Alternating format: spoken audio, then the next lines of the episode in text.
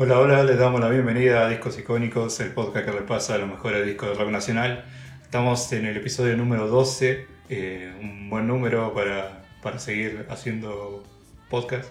Eh, no sé por qué lo dije, solamente quería apuntar que ya íbamos 12, pero bueno. Eh, Capaz porque sos hincha de boca. Ah, es verdad, sí, buena, buena, buena observación. Bueno, me presento, soy el negro y el que escuchaban acá, el hincha de River, eh, mi amigo Nacho, ¿cómo estás? ¿Cómo les va? Y bueno, sí, estamos en el episodio 12. Eh, no sé si seguimos con esto de segunda temporada, que yo lo dije en algún momento y después me olvidé. Pero mm, ya vamos metiendo un par de episodios más en este año, que veníamos un poco atrasados en el primer semestre. Pero bueno, llegó el segundo semestre con más episodios. Sí, justo después de las elecciones, así que sí, nuestras promesas a veces se cumplen. A veces se cumplen, pero se cumplen. Eh, sí, en algún momento. En algún momento. Eh, si todo sale bien, este episodio saldría en agosto, igual que el anterior, así que... Sí, sí, así eh, justito, pero llega agosto y metemos dos en un mismo mes. Oh, esto es una locura. Una locura, ¿no? O sea, no cuenta lo de, lo de Fito, de la serie de Fito, porque...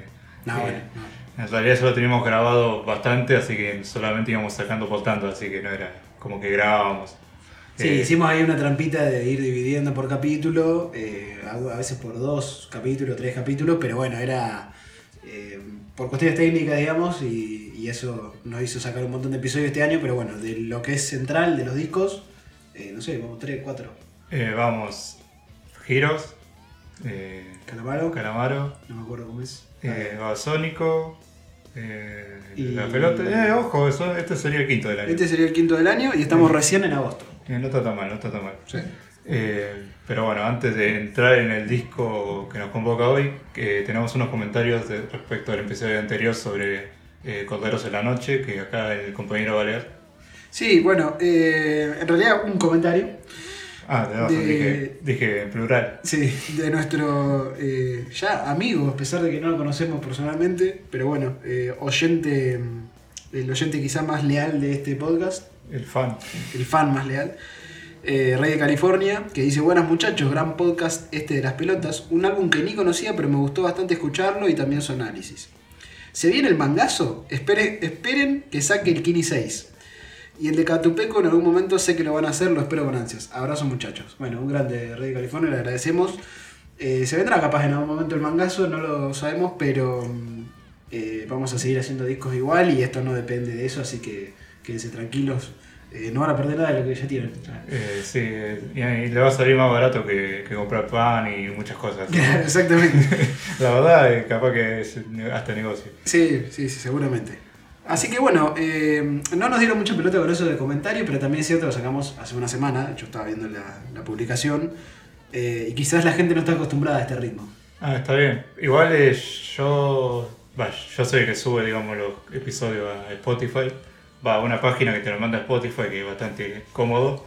Eh, ahí nos comentó Luis Delgado que el- su tema favorito del disco de las pelotas era Sin Hilo, como que le recordaba un poco a su vida. Mirá, Y quiero agradecer a Luis, no solo por eso, sino por un comentario que fue hace como tres meses, que nos dijo como que tenía una banda y que encantaba el podcast. Y, ah, y hablando, volviendo al tema de La Plata, él nos dijo que le gustaría colaborar con algo, con la causa, así que le agradecemos. Eh, quiero decir que yo le había agradecido esto cuando grabamos Infame en, en lo de mi primo, pero bueno, ya sabemos qué pasó, se cayó el episodio y bueno, después me olvidé. lo, que, lo habías agradecido, no me acuerdo. claro, le había agradecido el comentario y bueno, el episodio nunca salió.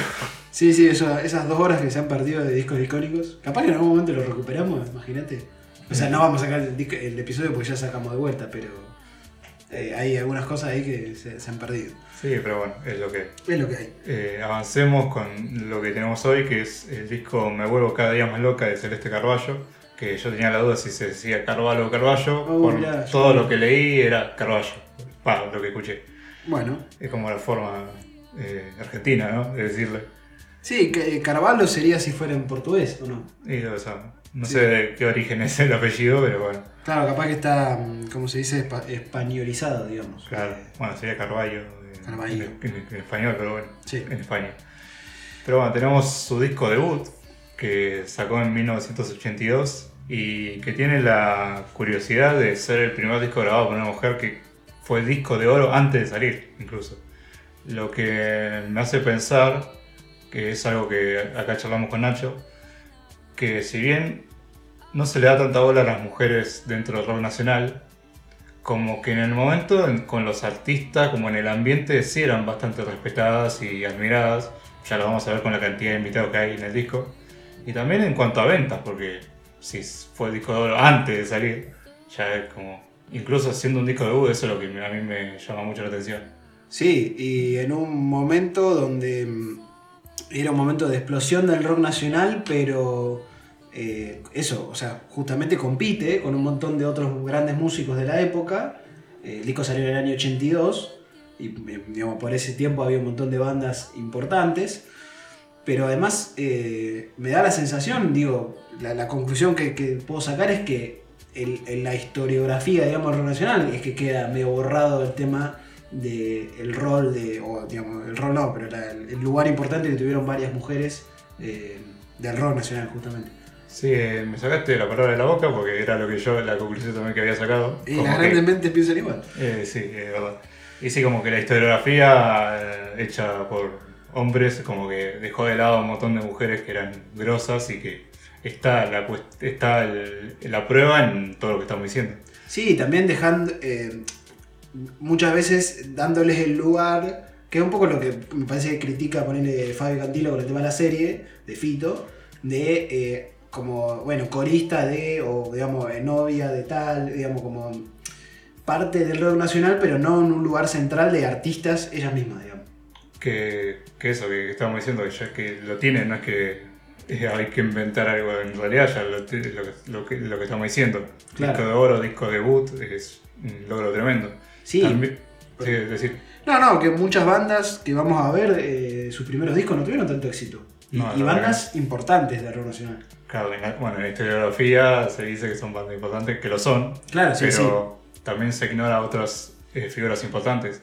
Lo que yo quería decir que no solo es culpa de quien arma la historia, sino también un poco de nosotros, que los oyentes, ¿no? Los que nos gusta el rock nacional, capaz de no ir a buscar cosas que estén solamente en lo que te dicen, como los grandes discos o los grandes artistas. Sí, que de hecho, bueno, ahora vamos a, ir a eso, a, nuestras eh, historias personales con esto, pero por, ejemplo, yo nunca fui a escuchar mucho eh, artistas mujeres, por lo menos de esta época en algún momento, qué sé yo, escuché artistas eh, mujeres más, de, más actuales, pero no conocía, por ejemplo, esto de, Celeste Caballo. Y lo, más lindo es que en realidad sí la conocía, porque varios de los temas son muy conocidos, son hits de la época.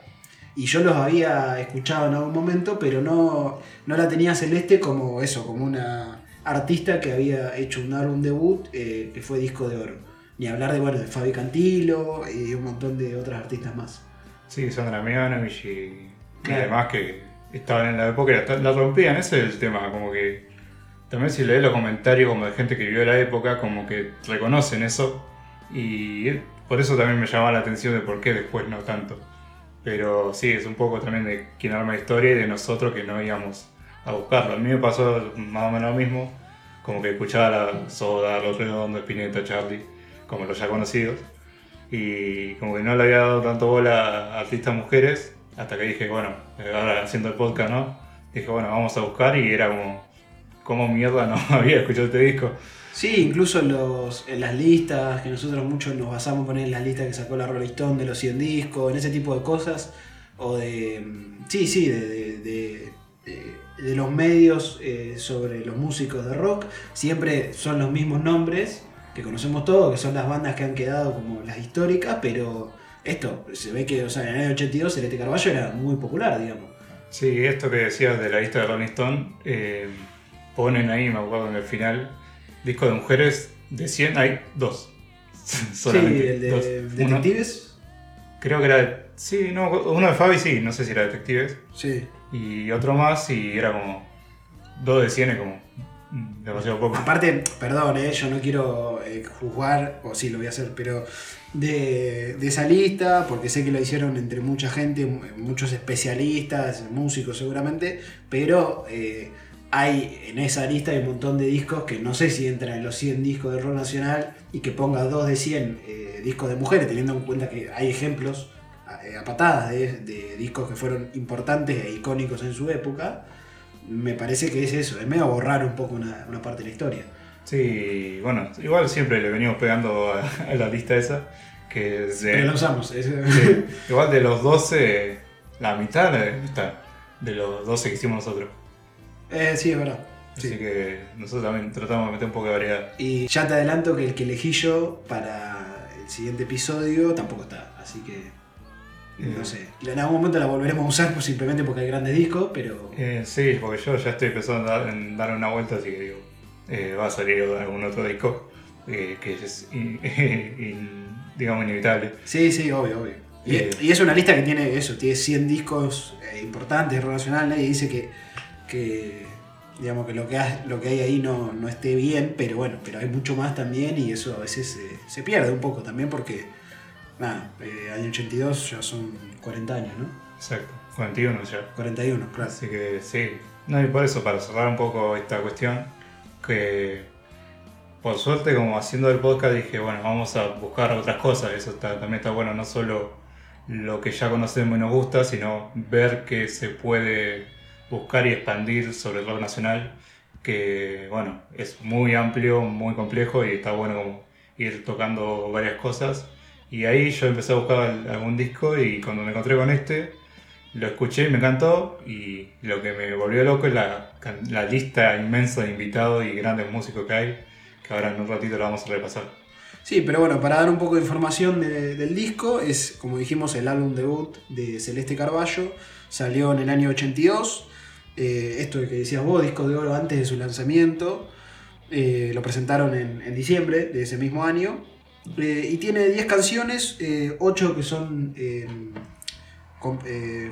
ocho que son escritas por Celeste y dos covers de blues que vamos a ver que es una de las de los géneros más importantes del disco, digamos. Sí, el más predominante seguro. Sí, Porque ella es una artista que le gusta mucho el blues, tiene una voz muy buena para el blues, así Sí. que claramente va, ir por ese lado. Déjame leer acá una nota, una, una cita de una nota que hicieron que dice, me vuelvo cada día más loca, ya era disco de oro antes de salir a la venta, fue fruto de 10 años en el, en el underground porteño, que eso es lo que también quiero rescatar, que no salió ella de la nada, sino que venía como varios años antes trabajando en pubs y en bares, tocando y ya era como conocida en el ambiente, pero creo que también ese es parte del éxito del disco, de haberse hecho conocida ahí en, en el ambiente musical porteño y cuando graba el disco ya las canciones ya eran conocidas, claro. así que como que termina redondeando todo este crecimiento como artista. Mira, sigo, dice, eh, acá hay un dato que lo vimos un poco antes de, de grabar, que está muy viola, que dice, la primera vez que canté Me vuelvo cada día más loca y una canción diferente fue acompañada por los redonditos de Ricota en La Plata, que lo estábamos escuchando y es tremendo. Es Sí. Buenísimo. Hace de hecho varios temas y también estaba Fabi Cantilo eh, y, y todo eso estaba dentro de lo que era la movida cultural del rock, no solo bueno de, de Capital Federal, sino también eso vemos La Plata eh, y alrededores, eh, que es lo que justamente Celeste eh, se iba metiendo en ese lugar, digamos, de a poquito y, y iba generando esa ese esos seguidores que después, claro, compran el disco y, bueno, y por eso sale tan masivo. Claro, y ella dice esto, todo ese trayecto culminal del disco fue también la explosión de comprar mi primer departamento, de tener una vida que toda la vida quise tener, no fue un éxito de la noche a la mañana. Tenía canciones que venía cantando hacía dos años y otras de ese momento, como Me vuelvo cada día más loca, que hice cuando estalló la guerra de Malvinas, se refería a no aceptar como normal la violencia del Estado, que ahora cuando hablemos del primer tema vamos a ver todo esto. Sí, de hecho, por ejemplo, eh, es La vida que me alcanza, que es el tema con el que cierra el disco y es uno de los grandes hits del disco. Lo habían sacado antes, justamente con Sandra Milanovich, otro de los grandes nombres eh, del rock, sobre todo de esa época. eh, y ya era un hit que se, que se escuchaba mucho en la radio. Que recordemos, para dar un poquito de contexto, era momento 82, año de la guerra Malvinas. La música en inglés estaba prohibida, entonces hay un gran crecimiento del rock nacional.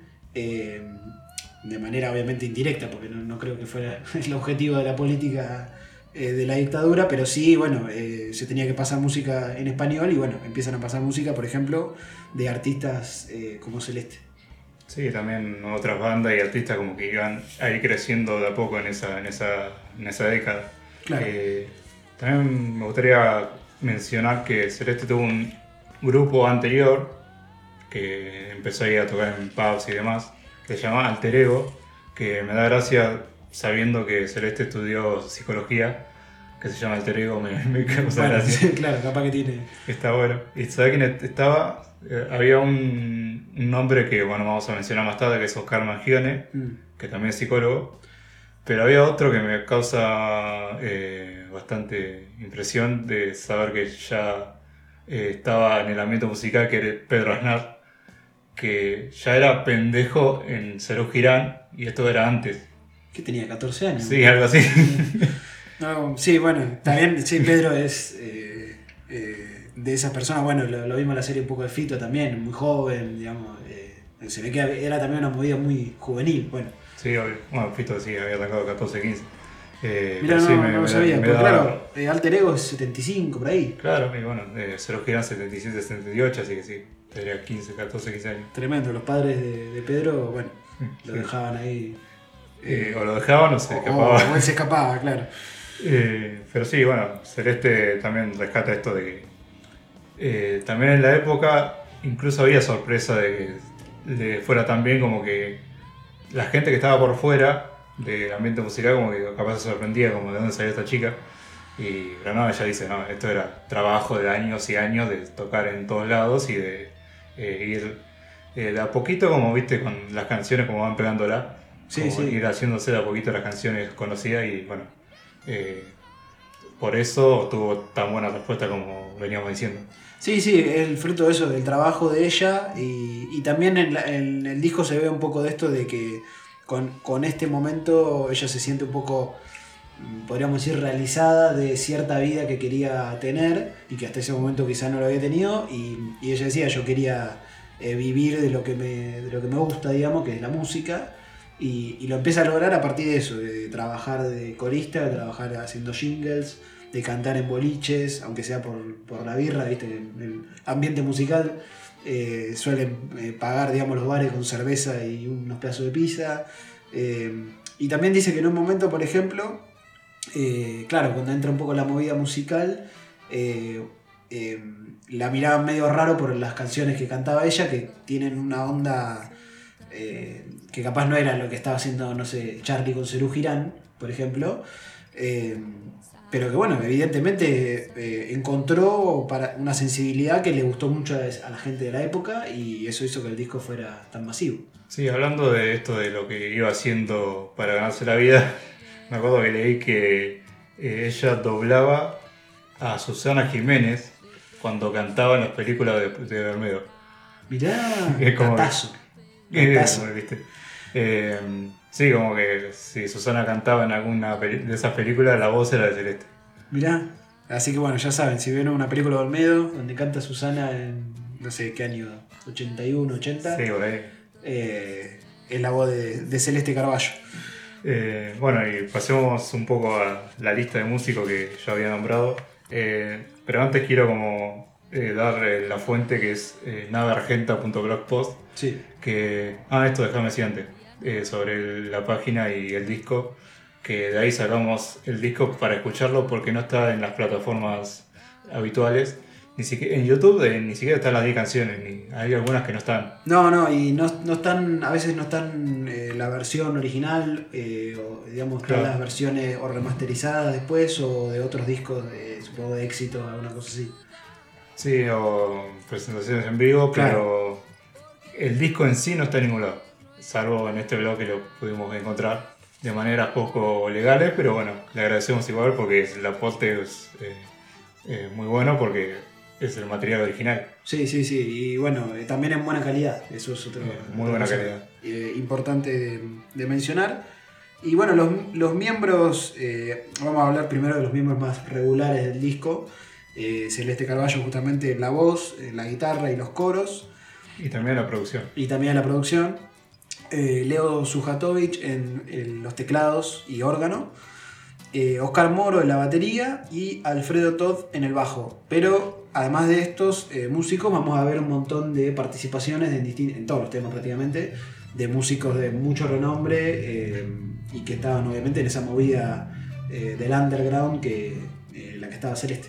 Sí, igual déjame hablar sobre estos tres que nombraste porque ya, para ver lo grosso de Celeste y el disco, Alfredo Todd y Oscar, Oscar Moro habían sido miembros de Los Gatos, Sí. la, digamos, entre comillas, primera banda de rock nacional, eh, o se considera, ¿no? La primera banda de rock nacional o el primer disco, la primera canción de La Balsa de los Gatos, como el inicio de todo. Así, ah, ya estaba con dos miembros de una banda legendaria, que encima Moro había sido baterista de Cerú Girán, Claro. hacía nada, un poquito antes de salir. Y Todd iba a ser después, según si vieron la serie del Fito, iba a ser el bajista de la banda de Charlie de Chris Modernos. Y después iba a formar Hit, que era- también fue una banda importante ahí en mediados de los 80. Y Leo Sujatovic, si le suena el apellido es porque han escuchado de Mateo Sujatovic, que es el cantante de Conociendo Rusia, eh, banda actual que la está pegando. Sí. Eh, él es el padre, ¿no? El Leo. Pero yo lo tengo de Spinetta de las Bandas Eternas, que ahí tocó algunos temas, porque había sido miembro de Spinetta Jade en es- justo en esta época, 82, 83, Claro, Spinetta Jade, claro. Sí. y que ahora voy a- en una canción en particular voy a mencionar porque tiene un sonido de los órganos y los sintetizadores que es mu- muy particular. Ah, sí, algo que vamos a ver mucho también con estos músicos y con eh, esta experiencia de Celeste en, en distintos eh, grupos, eh, son las influencias que están muy claras y eso está bueno también para ver cómo, cómo se movía todo esto, que bueno, lo de los miembros de la banda de Celeste, después lo podemos ver en otros, eh, lo hemos visto en todos los discos que hemos hecho, de cómo eh, uno que tocaba, digamos, en, una banda en el 80, después en el 90 estaba en otra gran banda. Eh, era toda una movida que, bueno, que se reciclaban un poco lo- los músicos y eso está bueno porque, bueno, ves la carrera de gente que capaz no es, no son los cantantes, no son los, los tipos más eh, conocidos, pero que igual tuvieron gran carrera musical. Sí, y ahora para mencionar el resto de, de músicos, eh, quiero decir que creo que esta lista de invitados es solo superada por el amor después del amor de Fito, Sí, probablemente sí. pero igual hay que decir que Fito ya venía con una carrera y que no apareció Jorge Macri para darle la plata. Eh, Sí, sí, se entiende. esta, esta es una referencia que bueno, el productor de, en la serie se parecía a Jorge Macri. No Sí. estamos haciendo ningún tipo de campaña. No, Pero claro, acá Celeste es su primer disco, su plata y sus cosas, y ella consiguió sí, Fito armarse de todo. era el, el- lo dijimos, era la obra magna del chabón, era como le dieron más o menos un cheque en blanco, le dijeron hacer, traer a quien quieras y tenía una carrera ya hecha. Eh, nada, esto es impresionante justamente por el apoyo que le dan y es lo que vos decís, el respeto que se le tenía a artistas como Celeste como para ir y, todos aportar a un disco como a un álbum debut. Claro, y bueno, ahí empiezo a mencionar a los, a los invitados. Eh, uno es David Lebón, ni más ni menos que bajista de Pescado Rabioso, guitarrista de Cero Girán, como que ya era un artista súper grosso. Que bueno, ahí también estaba Moro, otro Cero Girán. Mencionamos a León, otro Cero Girán. Claro. Y Celeste después se hizo amiga de Charlie, que creo que si no me equivoco había hecho coros en la máquina del pájaro, así que Sí, de hecho dice que lo había, que lo había hecho, eh, hablando de eso, de- del tema de cómo se, se financiaba, digamos, su, su carrera, dice que lo había hecho por amistad, digamos, como que no le habían eh, pagado en ese caso, pero evidentemente los conocía. claro.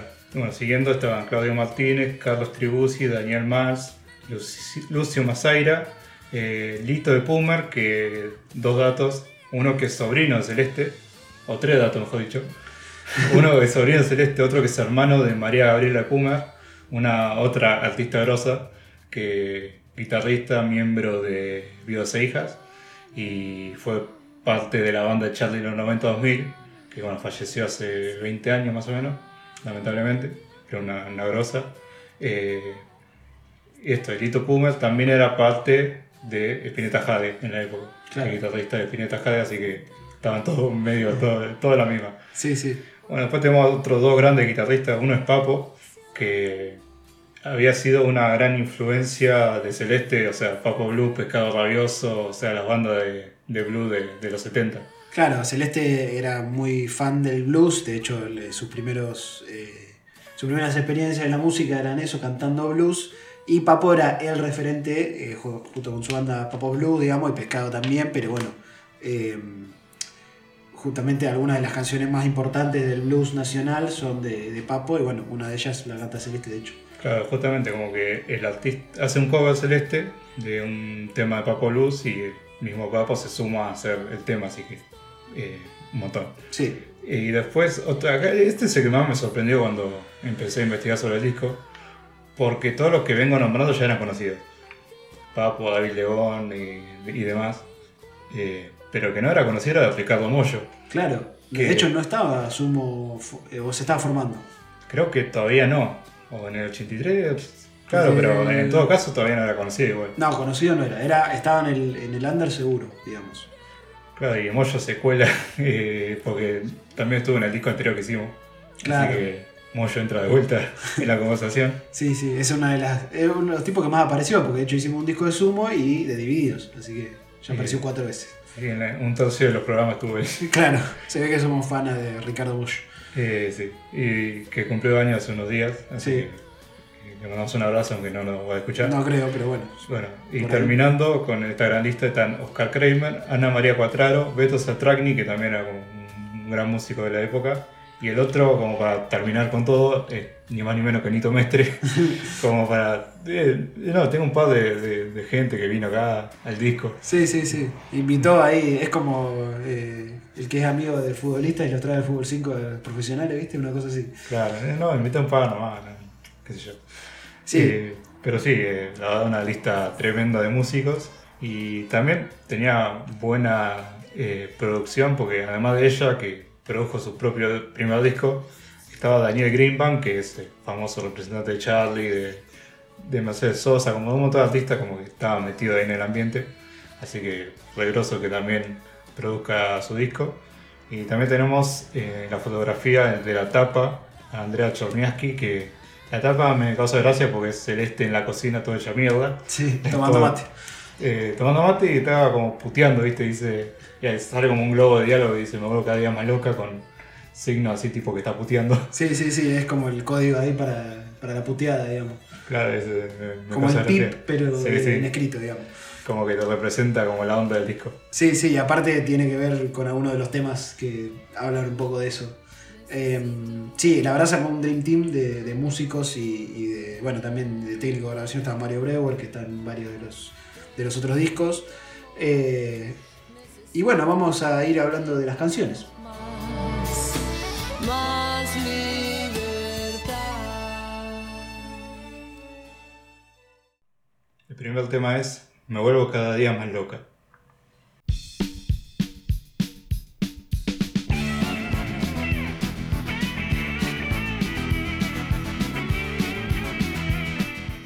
Bueno, esta es la canción que le da el nombre al disco y que mm, Celeste compuso con 25 años, eh, ahí en el 82, plena, la plena dictadura no, porque ya estaba como medio terminando. Sí, final.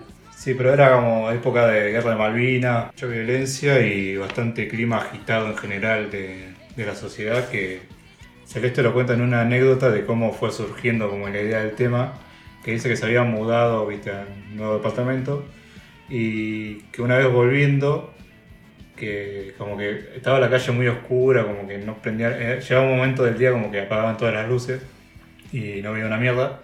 Y con- como que llega muy asustada a su departamento y encima cuando por suerte entra y en la puerta del edificio como empezó a escuchar tiros y era tremendo porque era un nivel de violencia eh, muy grande y ella dice eh, dice que pensó esto es así o que es que yo me estoy volviendo cada día más loca no puede ser normal y no puede estar bien esto. Como que realmente está como viendo la locura de la sociedad en, en- ese momento porque era tremendo. Sí, de hecho la letra va hablando un poco de, de eso, de la violencia que, que tenía la sociedad, que era obviamente producto de- del gobierno militar, pero que estaba, en ese punto se normalizaba mucho también porque, bueno, el país está en una guerra, Eh, la, propaganda de la dictadura era un poco eso de, de Ar- Argentina contra los ingleses, de la causa nacional, y quizás estaba muy normalizado eh, la violencia en las calles, que por ejemplo eh, en Capital Federal, en el centro del país, a las 7 de la tarde, por ejemplo, esté todo apagado y, y sea toda una boca de lobo. Era la verdad que yo me lo pongo a pensar y que escuches tiro ahí, por ejemplo, te ponía a pensar y decir, bueno, eh, eh, claro, te pensás que estás loco, digamos, no puede ser normal eso. Y la letra hablaba un poco de eso, pero antes vamos a, tirar el dato de quién participa en este tema, para no olvidarme. Eh, bueno, David Lebón en, guitarra ahí, que va- participa en dos temas, o dos tres, pero participa justamente en Me vuelvo cada día más loca de la guitarra, que es un tema bien blusero, medio potente, y a mí la verdad me hace acordar a Riff. Y debe tener esa cuestión de como de sacar de alguna forma eh, con una música fuerte lo que vos estás viviendo. Sí, sí, sí, aparte por eso, por esa sensación de cómo puede ser esto, eh, de bronca, digamos, de rabia de, cómo era la situación. Eh, de hecho, la, la letra empieza diciendo, no me aguanto las personas que me apuran para caminar, si la calle es tan angosta y para todos no hay lugar, que me aturdan con bocinas y haya tanto apuro para llegar, es un círculo vicioso porque nadie sabe dónde va. Obviamente todo esto, hablando un poco de la locura de la ciudad, que podría hablar hoy tranquilamente, eh, pero también eh, dándole ese sentido de, la época de nadie sabe dónde va, digamos, qué estamos haciendo como sociedad, ¿no? Digamos. Eh, y todo esto con el marco de eso, de la guerra y de la violencia que, que se vivía.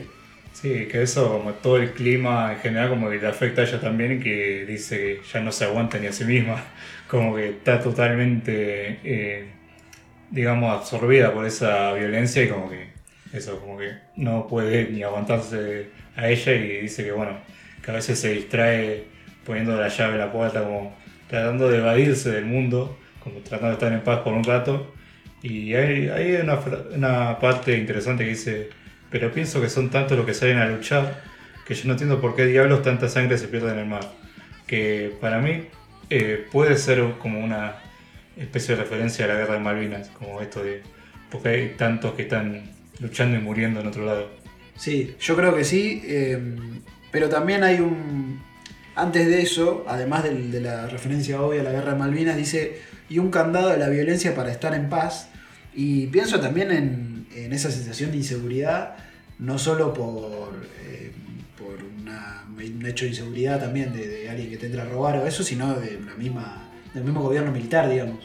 Que capaz en ese momento no estaba, no era el 76 o 77, que fue el, el momento más... eh, Sí, eh, sangriento. más sangriento, pero sí era, era una sensación que había quedado eh, y como que relaciona las dos cosas, digamos, esa locura de tener un gobierno que reprime y, y que detiene gente y al mismo tiempo que va, manda un montón de pibes a la guerra eh, por, por causas que podían ser justas, pero de una manera totalmente injusta.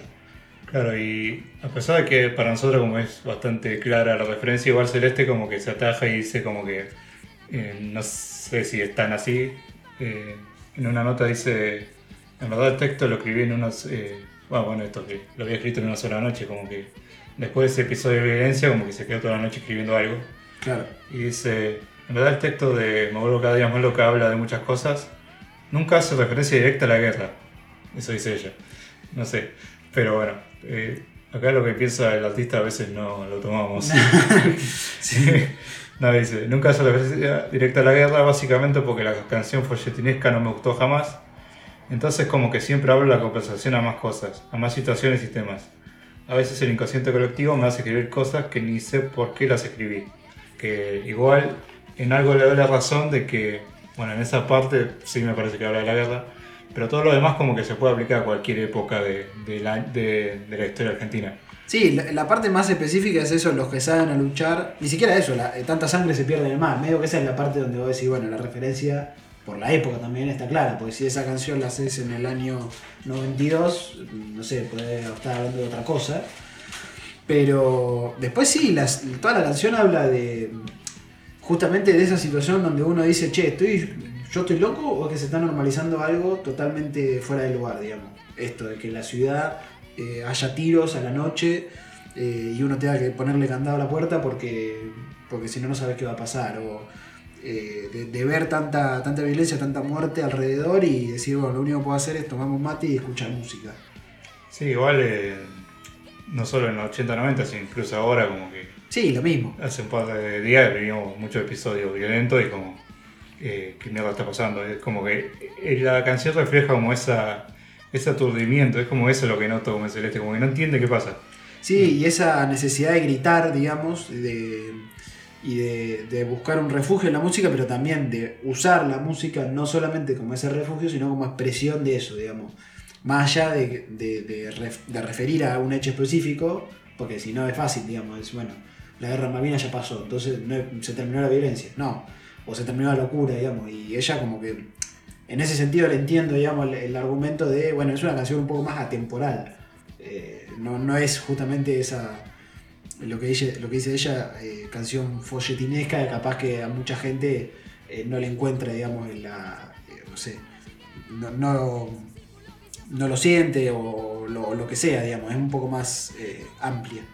Claro, y bueno, como que eh, la solución que le ve ella, solución de comillas, que dice en una parte, no me hablen, no me miren, no se acerquen, ¿dónde se fue Dios? Ya no me aguanto ni a mí misma ni a la otra, me partieron en dos. Que ahí me, me causa gracia como que tanta locura como terminó como eh, dividiendo su personalidad, como que Claro. se volvió como en dos. Una como que quizás normaliza la violencia y otra como que se da cuenta, che, todo esto es muy raro, que sigue diciendo esquizofrenia tan aguda, no la cura ni el doctor ni el amor. Voy a ver si se me pasa el dolor cantando un buen rock and. Que bueno, es- lo que hizo. Un poco es como autorreferencial, ¿no? Como con la canción. Claro. Sí, que también es medio, creo que siento que es muy del blues eso de ir contando, digamos, lo que te pasa y, y- hacer referencia a la misma música. Eh, y nada, otra cosa que, que me parece eh, muy importante es que es una de las canciones donde se ve el registro de Celeste y la potencia de la voz que tenía, que para este tipo de temas, para esta para este género en general, eh, va realmente muy bien, digamos. Eh, esa voz tan potente y tan estridente se, se nota eh, totalmente en esta canción. Sí, esa voz de que esto que lo grabó en el 82, incluso la mantiene al día de hoy, 40 años después. Eh, mira, para dar un ejemplo, en el 2018 eh, este tema fue como tomado como canción oficial de una película que se llama Re Loca, que es protagonizada por Natalia Oreiro. Y ahí como que, igual yo la vi como medio de pasada una vez en Telefe, que es eh, una, una mujer como que tiene una vida medio de mierda, como que tiene un novio que es un pelotudo, tiene el hijo del novio es un pajero, que no, tremendo, igual tendría 16, 17 años, así que no, no es que se justifica, pero como que entendés Sí, dónde va.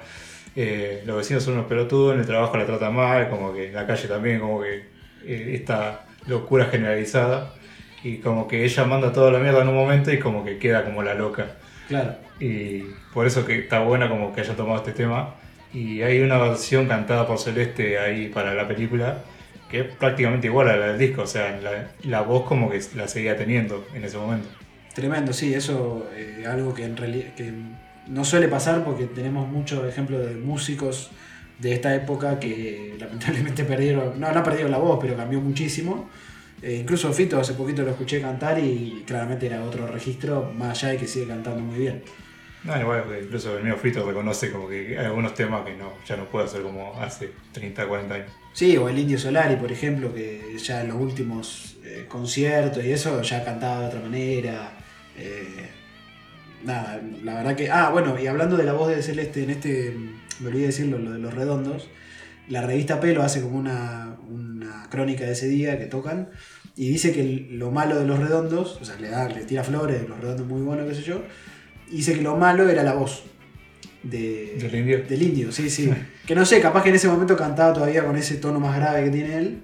Eh, y dice, estaría bueno eh, que, el- que le den como una banda celeste, que, porque habla muy bien de su actuación ese día, esa noche, eh, para que, bueno, para que explote toda esa, eh, todo ese talento. Y bueno, acá lo tenemos con, con este super bandón que se armó para este disco.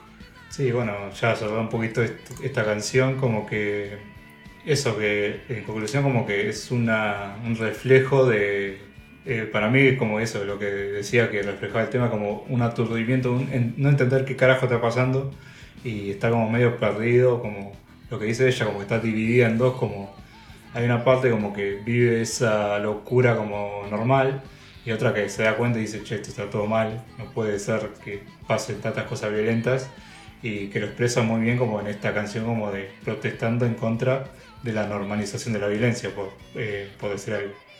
Así que bueno, esto fue Me vuelvo cada día más loca.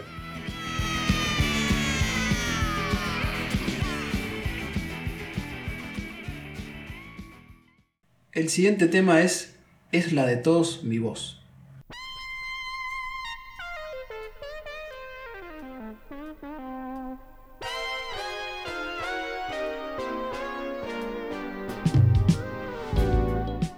Bueno, es la de todos mi voz, ya cambia un poco el registro, pasa de ser un, un blues así rapidito y bien rockero a ser una canción más de balada, es una de las canciones más largas del disco.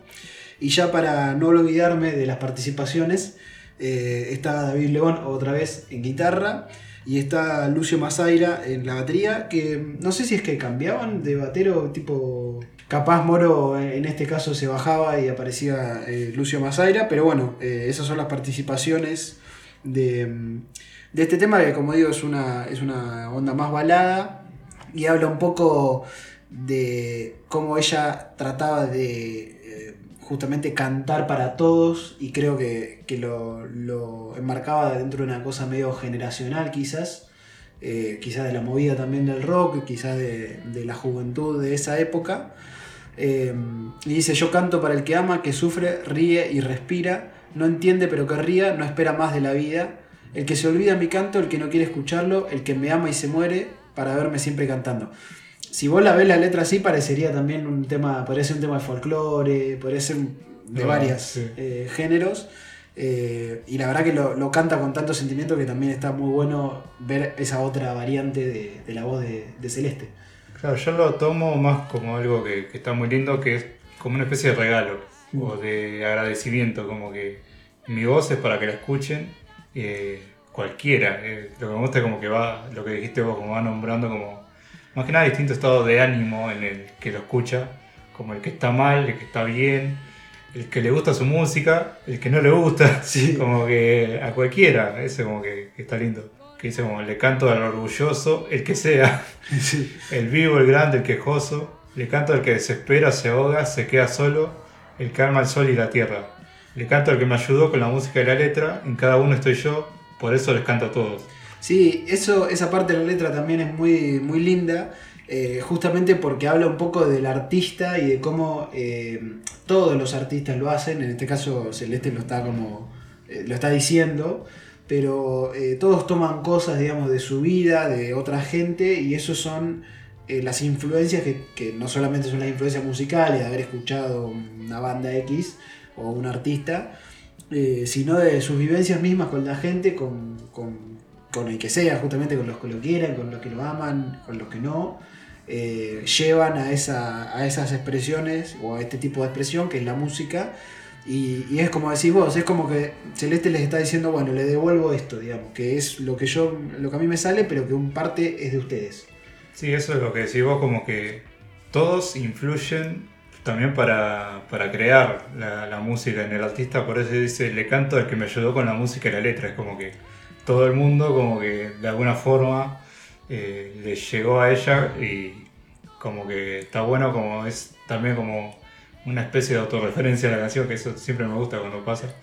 Como que crea esta canción para agradecerle al público y un poco hablar de lo que decías vos, como de la huella que deja cualquier artista, en este caso Celeste, pero cualquier artista como que deja una huella en su público, incluso aunque eh, sea como contrario, aunque no le guste, como que incluso la música que no te gusta hay una huella o algo eh, en cuanto a la, también a, la identidad como oyente de por oposición ser eh, contrario a cierto tipo de música.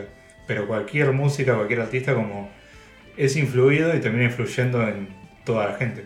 Sí, y ahí me hace acordar un poco, eh, no me acuerdo ahora el, nombre del tema, pero viste que en el disco de Babasónicos había un tema que hablaba un poco de esto de la experiencia del artista, que lo llevaba más al lugar de eh, el artista como un eh, como alguien que trae algo, pero que también es como que está esa idea del regalo, de agarrar y decir, bueno, yo les doy esto que se me ocurre eh, a mí, pero que en realidad tiene que ver con, con todos, digamos, y que tiene que ver con la experiencia de todos.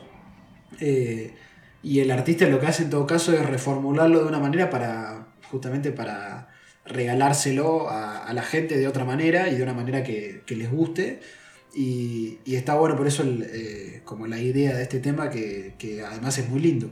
Sí, me gusta como que Celeste reconozca que ella canta bien. Es como, le- les canto y les regalo mi voz, eso está bueno. Sí, Eh, y acá hay una cosa que le comentaba a Nacho antes de empezar a grabar esta parte, que me vuelve loco la intro, porque yo soy muy fan de Spinetta, y hay un disco de Spinetta Jade que me gusta mucho, que es Bajo Belgrano, en el que está Leo Sujatovic, y el sonido es muy parecido. sí, hay un tema que empieza muy parecido con el que sería como los efectos ahí de, de esos eh, teclados que, que usaban en esa época. Claro, eh, si vos lees como el- la biografía de Leo Sujatovic, como que él trajo un sintetizador especial, eh, fue como el primero que trajo un tipo de sintetizador, y se nombra como que esto que lo usó en, por primera vez en Bajo Belgrano.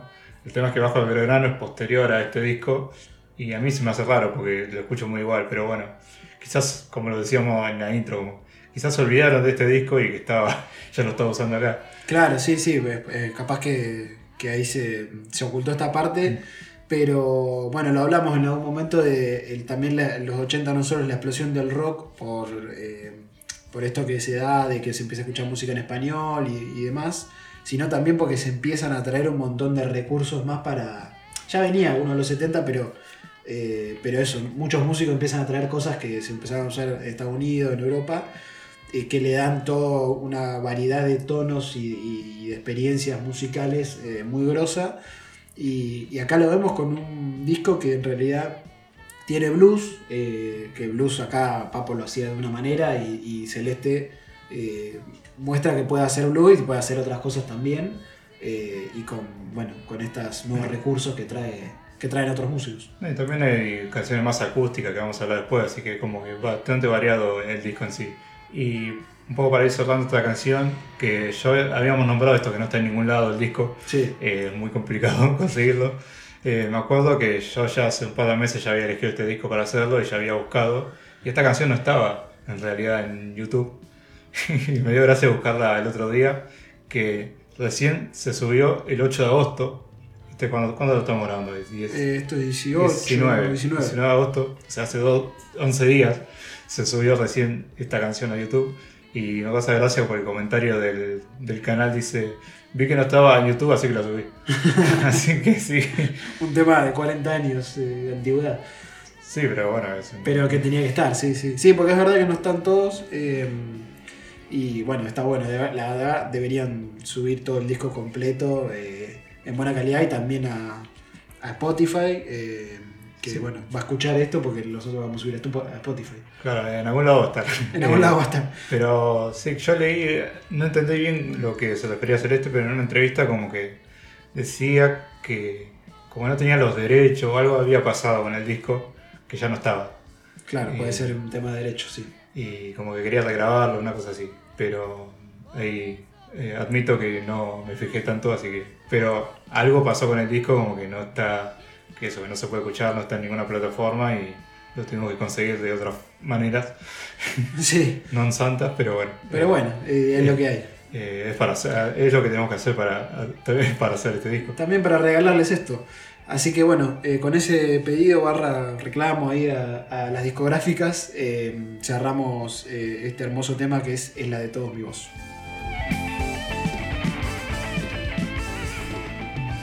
Y es la de todos mi voz. El siguiente tema es Desconfío.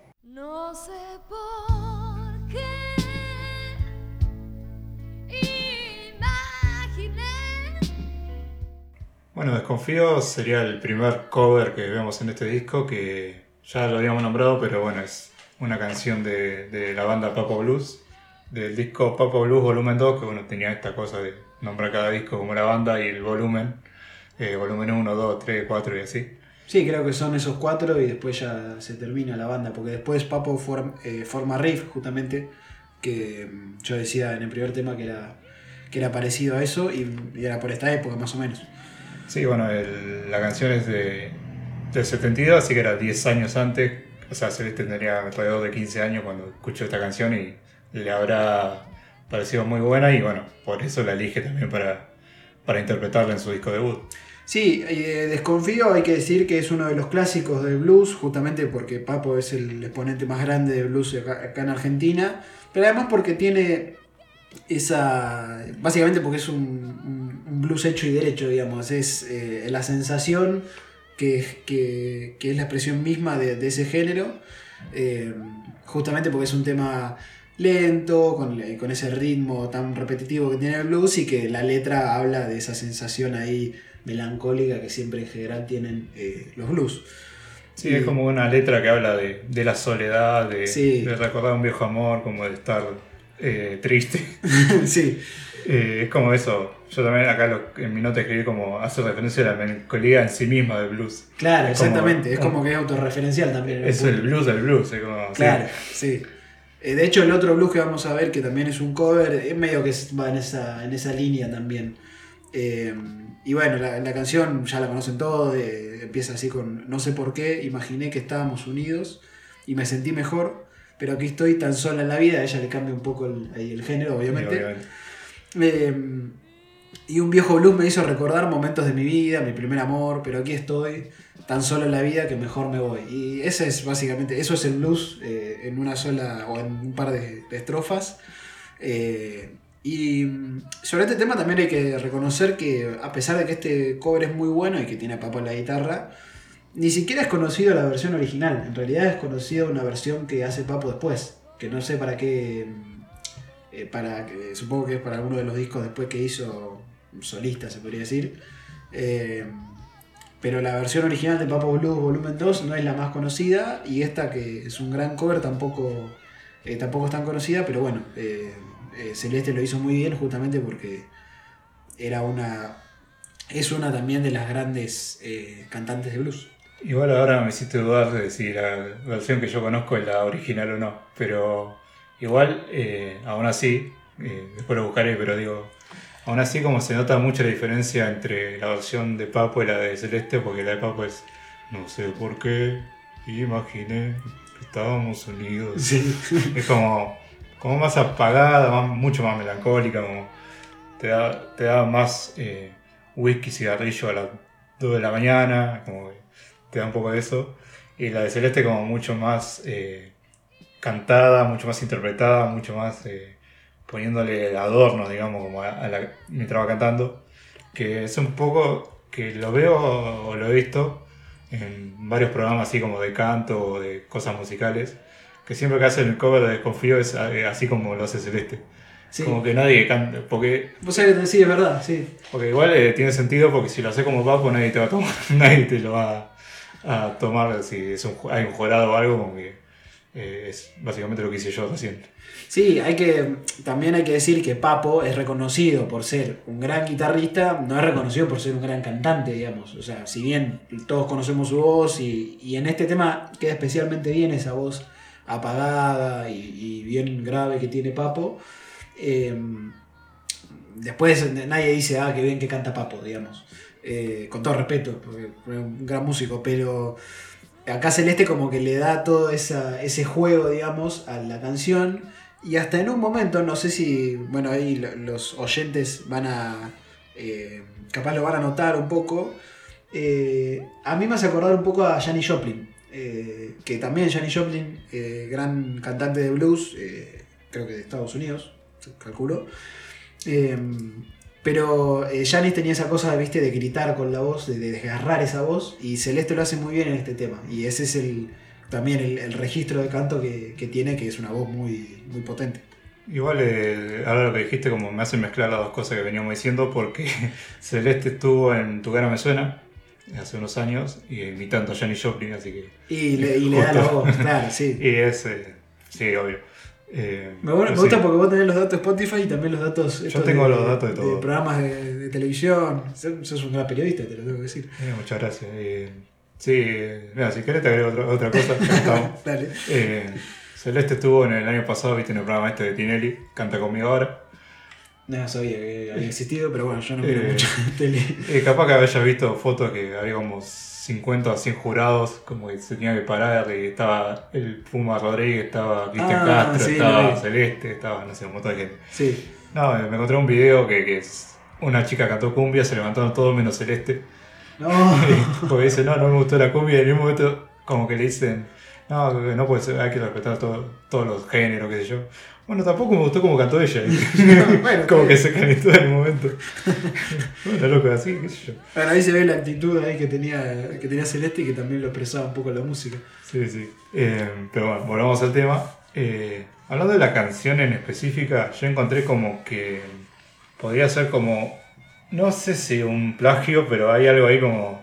Hay una Ah, canción que se llama Bring, Bring It On Home To Me, Sí. de Sam Cooke, que yo la escuché y sí, es, Es la muy música muy parecida. Lo que tiene ahí es que el blues en realidad es medio como difícil. eh, eh, digamos, mucho, en muchos blues se parecen eh, muchísimo, justamente porque la estructura del, del género es muy repetitiva.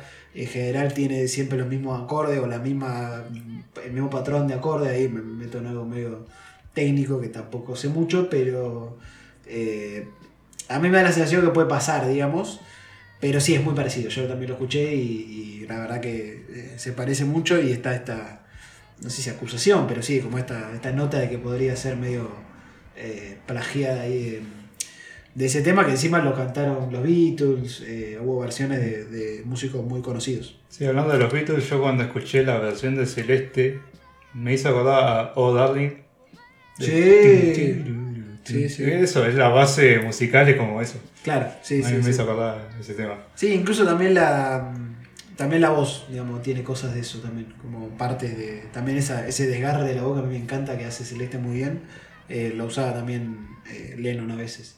Sí, igual eh, yo voy a hacer una pequeña polémica.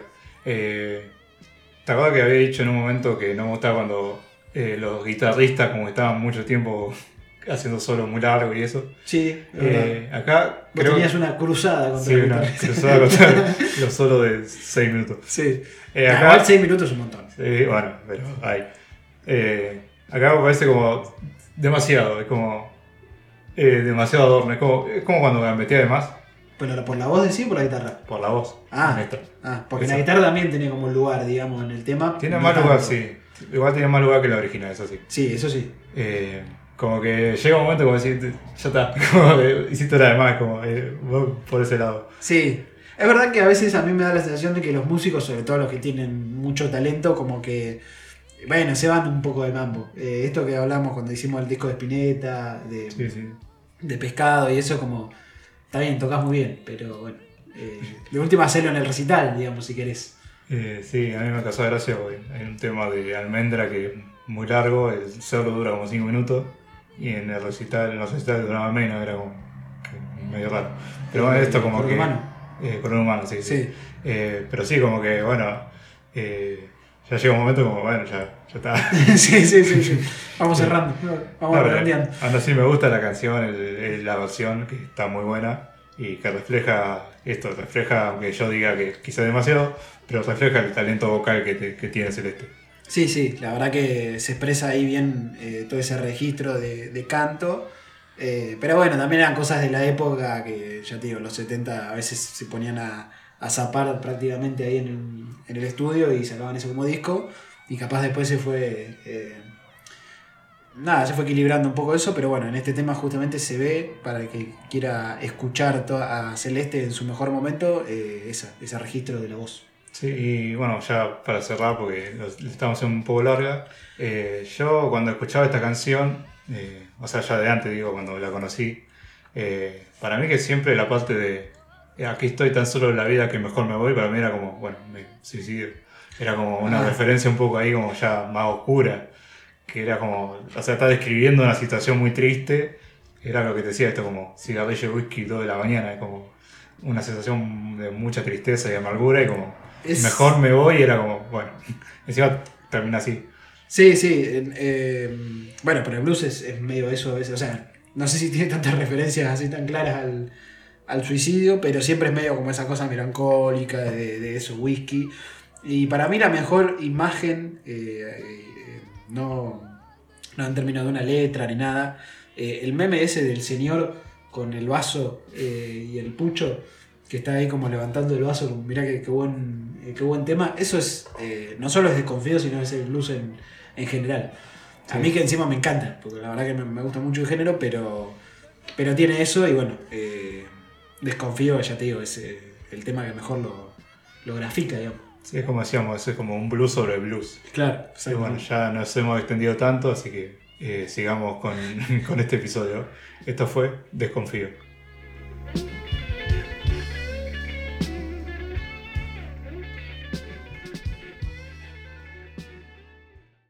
El siguiente tema es Qué suerte que viniste.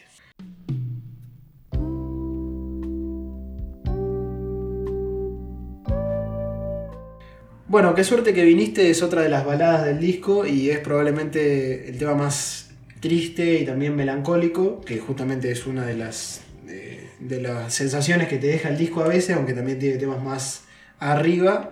Eh, pero es un tema que habla del, del recuerdo ahí medio de, de su padre, que queda muy claro eh, en, una, en una parte que dice, ¿por qué en vez de amarte te temía? Eh, pero que va, diciendo varias cosas que, que hacen referencia ahí a- al recuerdo de- del padre. Y la verdad que es muy lindo cómo, eh, cómo describe todas esas cosas. Sobre todo cuando dice mm, eh, tus pasos firmes y los míos que te seguían. Esa era la parte que estaba buscando. eh, que bueno, que da esa imagen ahí de, eh, del padre y, y la hija en este caso. Y esto de en vez de amarte te temía, que es algo que a todos de niño nos pasa a veces con nuestros padres. pero bueno, ahora lo recuerda de otra manera, lo resignifica un poco. Y la verdad que el tema es un poco triste, pero también es muy lindo. Y es lindo, es dentro del mensaje capaz general, es positivo porque dice que suerte que viniste, Mm. porque bueno, lo que decía, vos te dedicás a su padre, se llamaba Vicente, que como el contexto es que cuando ella, que lo estuvimos hablando antes, que ella logra independizarse, como logra comprar su primer departamento y demás, eh, y ahí como que cuando se vuelve adulta, empieza a entender mejor a sus padres y como el sacrificio que habían hecho y demás eh, para su crianza, también a sus hermanos mayores, que bueno, ella eh, tenía ocho hermanos, eh, bueno, eran ocho hermanos, digamos. Claro. Ella, si no me equivoco, era la más chica. Así que era como que ya empezaba a entender un poco más del mundo adulto de que estaban sus padres y sus hermanos. Y en una entrevista en página 12 dice que, bueno, a partir de ese momento los descubrí como seres humanos y quise conversar con Vicente, mi padre. Así fue que dice que suerte que viniste una charla de adultos con él.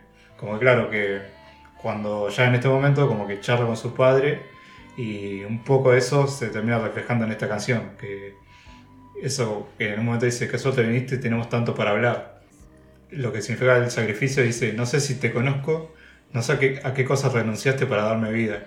Sí, y eso es muy lindo porque es justamente esto que decís de entender, que es algo que nos pasa a todos eh, cuando vamos creciendo, eh, de ver a nuestros padres como no solamente como una figura de autoridad, por ejemplo, a la que le tememos, o alguien a quien seguimos en algún punto, sino también como personas y que eh, nos criaron y que, que, bueno, tuvieron que hacer sacrificios y un, montón de cosas más, y eso a veces eh, hace que incluso uno se acerque más a, a sus padres.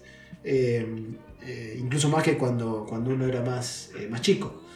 Claro, y eso lo, lo va expresando Celeste en toda la canción y incluso como que narra un poco de la crianza, quizás también el tipo de crianza que había antes del padre duro, el padre que capaz no expresaba sus sentimientos y demás, que dice, quisiera que me digas por qué jamás nos encontramos en una caricia, si nuestras risas se escuchaban juntas, tus pasos firmes y los míos que te seguían, porque en vez de amarte te temía. Esto que a mí me llamaba la atención, esto, jamás nos encontramos en una caricia, como que la cuestión del afecto no estaba tan presente, pero no echándole la culpa a eso lo que tiene la canción, sino como que hay algo capaz, capaz que es capaz lo que digo yo de, bueno, soy el padre, tengo que mostrar autoridad, tengo que mostrar dureza y no puedo como estar abrazando a los nenes y demás, como que en la época eh, que ella creció, más que nada en los 70, eh, era mucho más complicado que ahora. Sí, de hecho es algo que quizás nosotros ya no, eh, no lo tenemos tanto, generacionalmente quizás ya nuestros padres eran un poco más afectuosos en ese sentido, Pero esto sigue la figura de autoridad y esa suerte de distancia que tenía que tener el padre con respecto a sus hijos queda muy claro. Y también yo lo interpreto en la parte que dice, si ya no están tus ojos de cielo gris, que lo pienso más de como eh, sus ojos cambiaron, digamos, ahora quizás los ve de otra manera, eh, antes lo veía como, ese, como esa cosa gris de, el, tipo que, que manda, que impone autoridad, que marca los límites en muchos casos, y ahora quizás lo ve de otra manera y tienen una relación más cercana y más de, bueno, de paridad también en un punto. Sí, es como dice ella, que hablaron, tuvieron una charla ya de adultos de, par, de par en par, digamos, como que ya los dos en una circunstancia parecida, y ahí como que ya se entendieron mejor. Eso como lo que quiere expresar eh, Celeste y, por eso decía lo positivo de qué suerte que viniste, habrá sido, no sé si qué suerte que viniste a charlar, eh, qué suerte que viniste, no sé, a la vida y me trajiste a mí, qué sé yo, como que se pueden interpretar varias cosas en el título. Sí, lo que no me termina de- o no termino de encontrar la vuelta es la parte de aunque extrañe tu alma en español, que eh, entiendo que debe haber alguna referencia por eso de tu alma en español, pero no, eh, como que no le saqué, digamos, la ficha que quería decir con eso. Eh, pero bueno, el, sentimiento está claro, es eso de quizás hasta de una visita, digamos, de volver a ver a su padre después de mucho tiempo. Porque también es eso, es el momento donde Celeste se, se había independizado, estaba viviendo en su casa de lo que quería. Y también en esos momentos es fácil perder eh, el contacto con la familia. Lo vimos incluso en la serie de Fito, cuando Fito, por, justamente por tomar la decisión de irse, eh, se, se hace un- se arma una distancia con su padre eh, y después le es muy difícil recuperarla. eh, y es algo que a todos nos pasa en la vida adulta cuando quizás en un momento queríamos salir de la casa de nuestros padres, no saber nada con eso, y después decimos, che, podría tomar unos mates con mi viejo para, para charlar nomás. Claro, y bueno, eso lo que se ve en- a lo largo de la canción con todo lo que va diciendo. Y sí, lo de tu arma en español, eh, yo había, creo que había pensado algo y ya me olvidé, así que no puedo aportar nada de eso. Pero sí que está claro el sentimiento que, lo repito de vuelta, es positivo, a pesar que va nombrando como cosas que quizás en su infancia no tenía, o ese contacto, ese cariño, o ese... Pero sin recriminar, como que decía antes, como que hay algo que capaz ella no entendía o cosas que no sabía ver que ahora entiende mejor.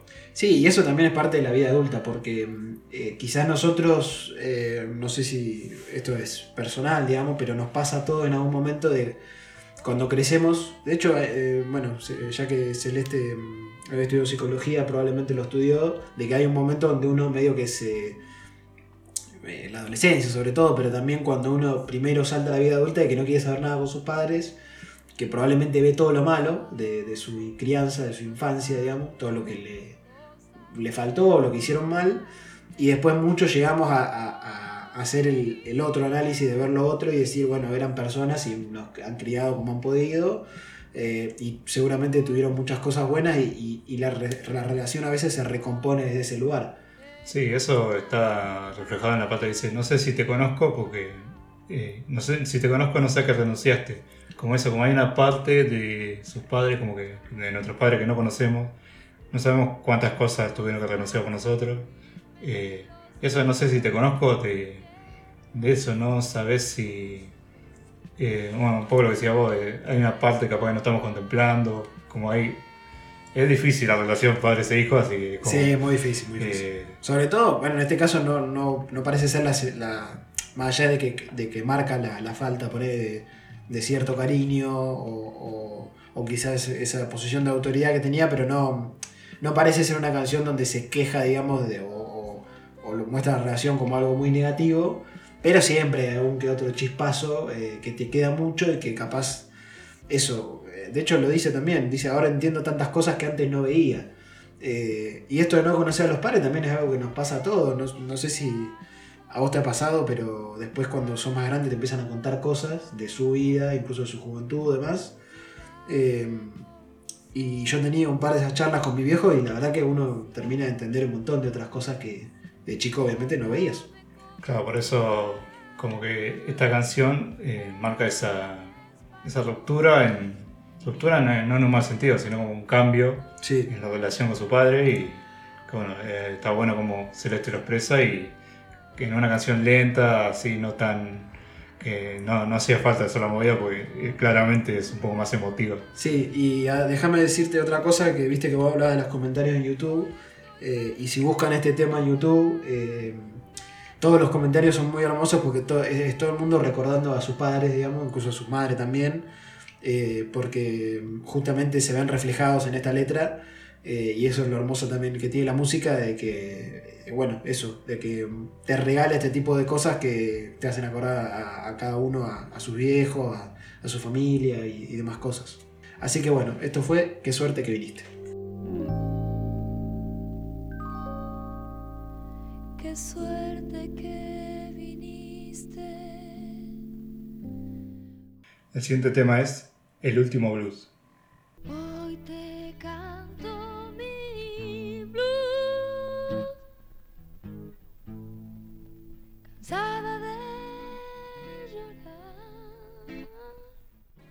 Bueno, el último blues es el otro tema que no escribió Celeste, digamos, que si no fue escrita por Oscar Mangione, que habíamos dicho que había sido compañero de Celeste en esta banda anterior, que era Alter Ego, y que como dato de color fue psicólogo de Boca entre el 89 y el 92.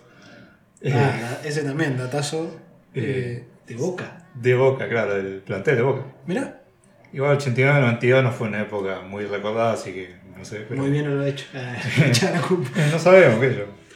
Pero sí, como que la época de gloria de Boca fue 10 años después. Sí, es verdad. Otra, otra cosa. Pero bueno, el mensaje como, o el significado de la canción, por así decirlo, es como una especie de despedida. Eh, no sabemos si quizás sea una pareja o también puede ser como eh, una despedida de alguien querido. Pero dice, hoy te canto mi blues, cansada de llorar, cansada de gritar por ti. Y es por eso que te pido, ahora antes de partir, que escuches mi último blues. Para mí es como que eso, me parece que aplica más para una cuestión de pareja, como que después de tanta pelea, de tantas cosas, como que... para mí lo del último blues es como decirle todo lo que siente, todo lo que tiene guardado, antes de eso, de que se vaya. Sí, a mí me da la, la sensación también de que es una canción tipo para una, para una pareja y eh, tiene esa cosa también como desconfío de que en un punto también es un blues eh, muy, eh, digamos que, que, ejemplifica muy bien lo que es el género en general. Y, y de nuevo está esta cosa de Celeste de utilizando su voz con, toda, con todos sus registros, con todos sus recursos. También creo que hace un poco a lo, a lo Janis Joplin ahí también. Eh, pero el tema parece ser de eso, de, un- como darle un último eh, mensaje a través del blues, eh, diciendo esto, cansada de llorar, cansada de gritar por ti, y es por eso que te pido ahora, antes partir que escuches esto. Eh, y, y creo que ahí eh, no es tanto la letra lo que muestra eso, sino cómo lo canta, digamos, Celeste con esa co- cosa medio desgarrada. eh, que, que bueno, que expresa esa sensación ahí de. No sé cómo, cómo explicarlo, quizás no, no quiero decir eh, despecho porque no sé si es esa la situación, pero sí de desamor, qué sé yo, de, de, bueno, de bueno, te, te canto la última, lo último que te voy a cantar, como si antes le hubiera cantado otras cosas quizás más, más eh, felices, pero ahora le dice, bueno, estoy cansada de llorar y cansada de gritar por vos o por ti. Sí, claro, sería más eh, enojo, como eso, bronca. Claro, Y dice, eh, ya eso, cansada de gritar. Eh, en un momento dice, cansada de gritar por tu cariño, como pidiéndole que, que la trate como una pareja, digamos, como tratándola bien. sí, sí, Como, bueno, ya no, no, andate, pero antes de irte, te voy a decir todo lo que te tengo que decir. Claro. Para mí va por ese lado. Sí, y también el blues eh, tiene algo que es que la mayoría de los temas son o de este tipo de situaciones o de, eh, de donde surgió justamente, que era de, para dar un poco de historia, siempre se dice eh, lo mismo, pero, pero es verdad que surgió de, de, de la clase trabajadora, por así decirlo, que, que mm, cantaba o hacía este ritmo, digamos, eh, de, de blues, justamente porque en, en inglés blue es como eh, como triste, como melancólico, y, y lo- y lo- las canciones de blues en general son sobre eso, sobre la vida triste del trabajador que está siempre ahí, eh, o en la plantación o en la fábrica, o de este tipo de cosas como el desamor típico eh, de las relaciones. Y, y por eso es también es que es tan representativa eh, del género. Y sí, es eso, es básicamente un- una. como el último discurso a su expareja, por así decirlo.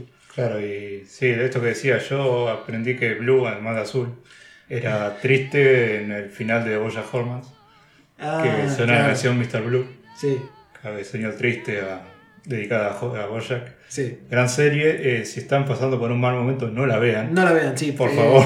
No se confundan, no piensen que es comedia. Es comedia, pero no, no. Se van a deprimir mucho más de lo que se van a reír, probablemente. Sí, por eso, si, no, si están en un buen eh, pasaje de su vida, sí, veanla porque es genial. Es muy buena, sí. Pero si Igual no- te va a tirar para abajo. Sí, pero por eso digo, yo estamos advi- advirtiendo antes. Claro. Pero sí, esta tristeza estaba muy clara en, en la canción. Sí, eh, y también esto de. Bueno, yo la- lo aprendí justamente con, en clases de inglés. eh, que me explicaron esto y me ponían un, un tema y por eso decía esto de que era representativo porque eran, en realidad eran dos temas. Uno era sobre un tipo eh, cantando, como el tango también, viste que, que la típica de me dejó. Eh, y el otro era sobre un trabajador de la plantación, de no sé qué. Y eran como el- las dos típicas canciones de, eh, de blues, que bueno, después obviamente el género se di- diversifica mucho y habla de, de muchas cosas, pero esto es también muy, eh, muy clásico de- del género. Claro, en ese sentido como que Magione lo, lo expresa bien, que fue el escritor de, de la canción. Eh, tengo otro dato sobre él, que él trabajaba en un hospital psiquiátrico como eh, haciendo música para los chicos. Mirá, como que musicoterapia, no sé si ya tenía ese nombre en esa época, pero bueno, que se usa mucho como estimular a, lo- a los niños en general con música, que eso está muy bueno. sí, en general con, eh, con pacientes, digamos, y, y un montón de, eh, de gente con ciertos pa- padecimientos. Eh, se utiliza la, la música, eh, eso para, para estimular y para, bueno, no sé, no tengo el fundamento de la musicoterapia, pero sé que lo utilizan eso como una forma de terapia. Sí, bueno, ahí justamente lo que puso trabajando en un hospital psiquiátrico, así que eh, Claro. esa es la, la anécdota. Así que bueno, esto fue el último blues.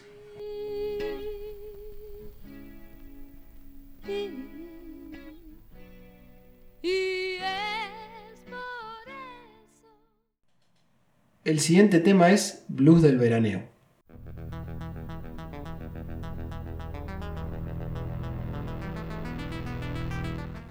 Bueno, Blues del Veraneo es justamente. Bueno, no sé si es tanto un blues, es más un rock and roll así, bien clásico, bien movidito.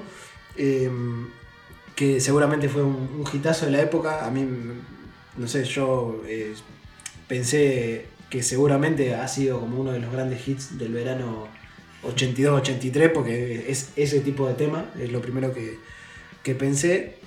Y bueno, tiene una participación muy importante que es la de Ricardo Mollo en guitarra.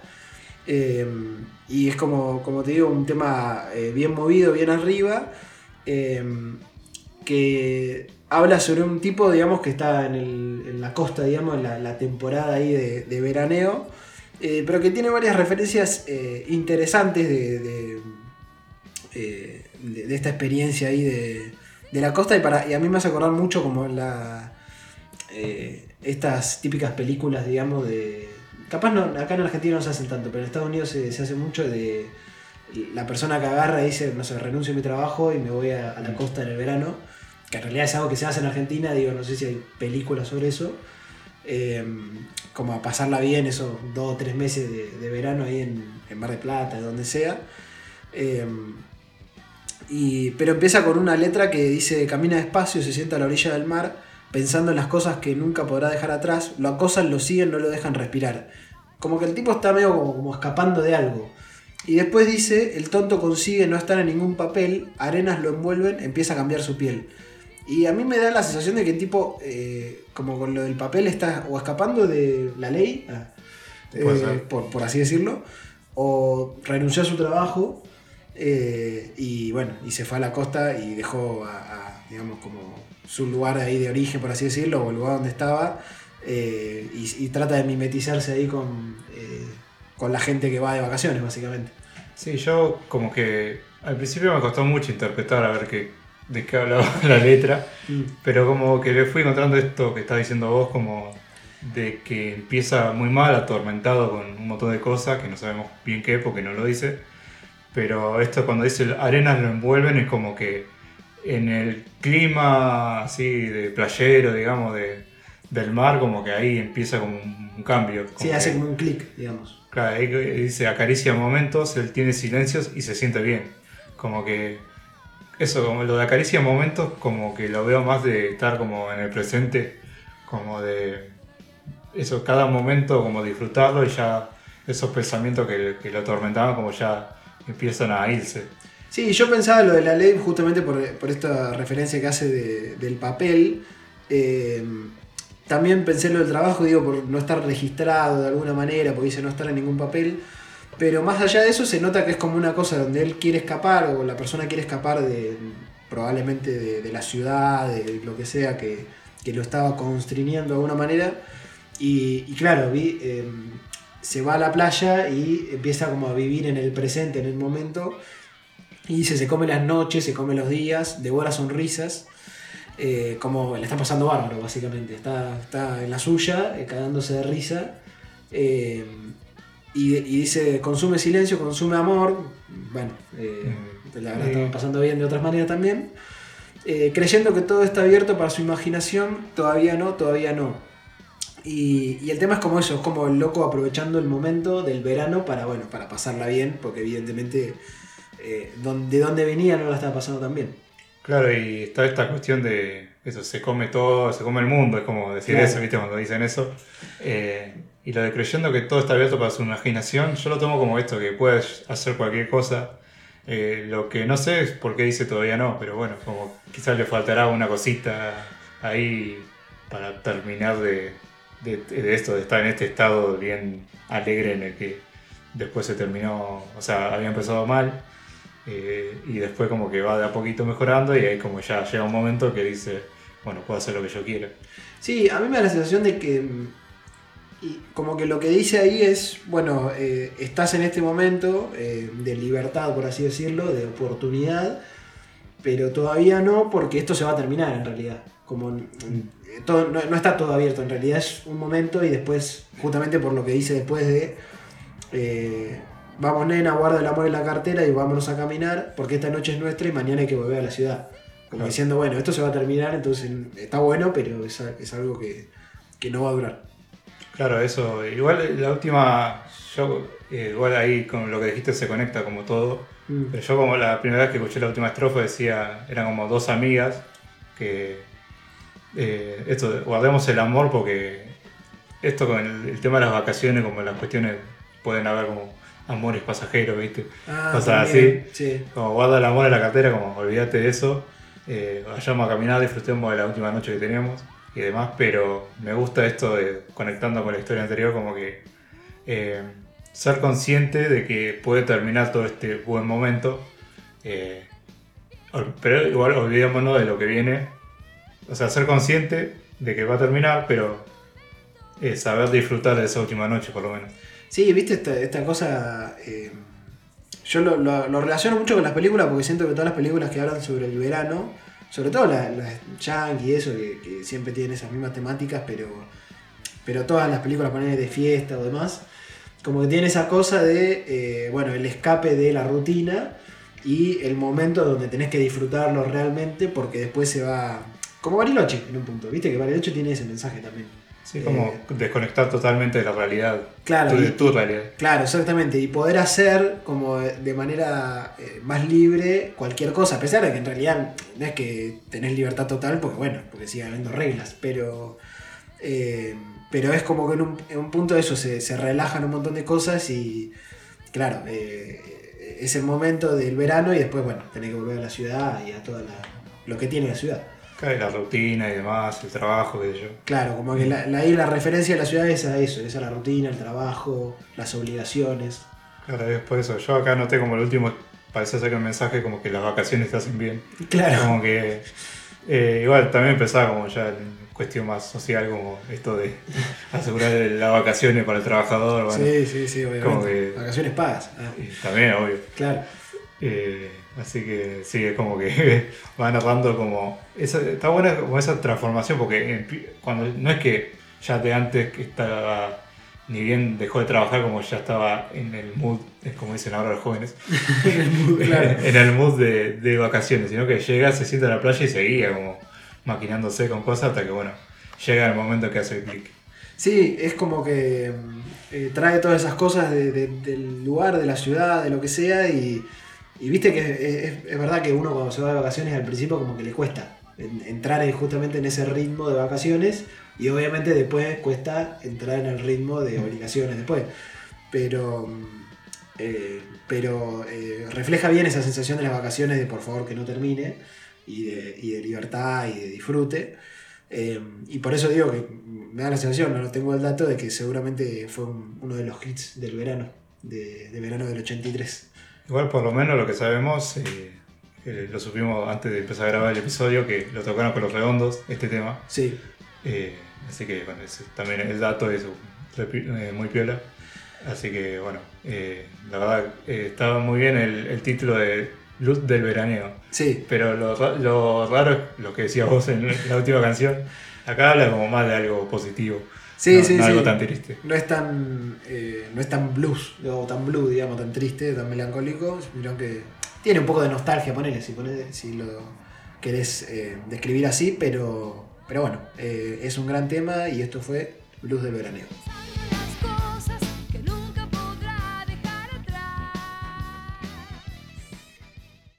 El siguiente tema es una canción diferente.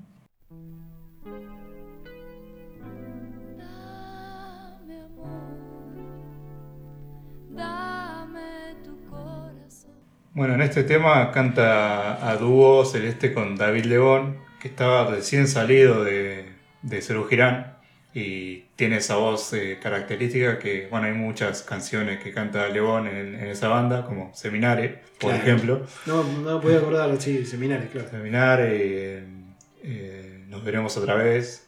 Eh, hay, hay otra que me gustaba que era igual era de un disco, eh, ese disco de vuelta de Cerú Girán que hicieron en el 92. Pero- Ah, sí. Pero eso, muchos temas y la voz estaba en, en- como en el mejor momento de León eh, cantando. Y bueno, esta canción es más que nada como una balada romántica. Sí. O sea, que dice, dame amor, dame tu corazón, dame tiempo para respirar, está muriéndose el sol. Dame música para crear una nueva canción. Es como eh, pidiéndole a la otra persona como que le dé ese, eso, el amor. Porque ella estaba mal, que dice en un momento, dame amor que estoy de mal humor, me revolqué por la realidad y ahora estoy destruida. Necesito tu amor, ya no aguanto una mentira más. Yo con mi cuerpo de mujer te, doy, te voy a dar la verdad.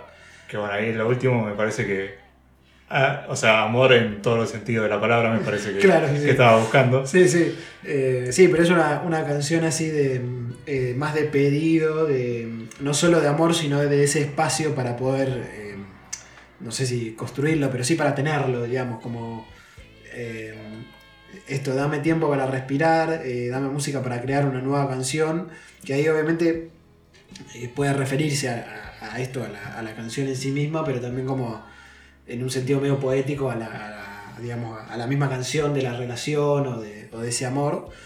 Pero ahí, ahí va, va mechando como referencias quizás a la época, quizás a los problemas que veían ellos eh, que, estaban ocurriendo. Dice, está muriéndose el sol. no sé si se referiría al cambio climático o a la idea esta de que el sol en algún momento se va a apagar. Pero bueno, eh, supongo que era medio una licencia poética. Eh, se abren espacios en el, en el medio de la jungla, dice, y hay una parte donde dice, si todo el mundo vive haciéndonos la guerra, yo necesito amor, que me des tu paz. Que a mí me hace acordar a, esa- a ese tema también de Babasónicos de...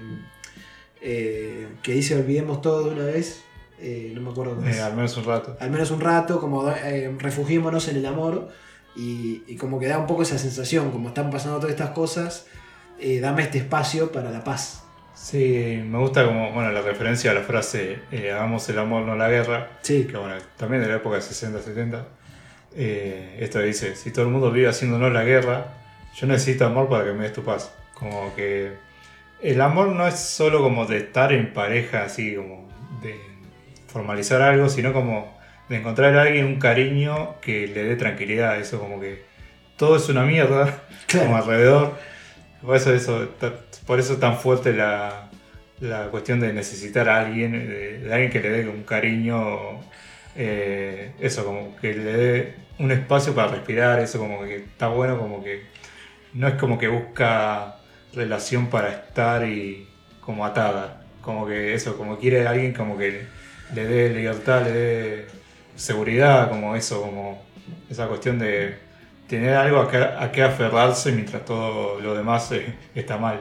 Claro, y también eh, ahí el amor tiene esa trampa, o esa trampa, digamos, esa, esa parte donde vos decís, puede ser algo que te ata de alguna manera, eh, pero también te puede dar esa seguridad, ese confort eh, que, no te da, que no te lo da nada más de la pareja y también de otras de otros vínculos, digamos, la amistad, la familia también te lo da, pero la pareja tiene esa, esa, esa, esa cosa bien íntima, bien eh, fuerte.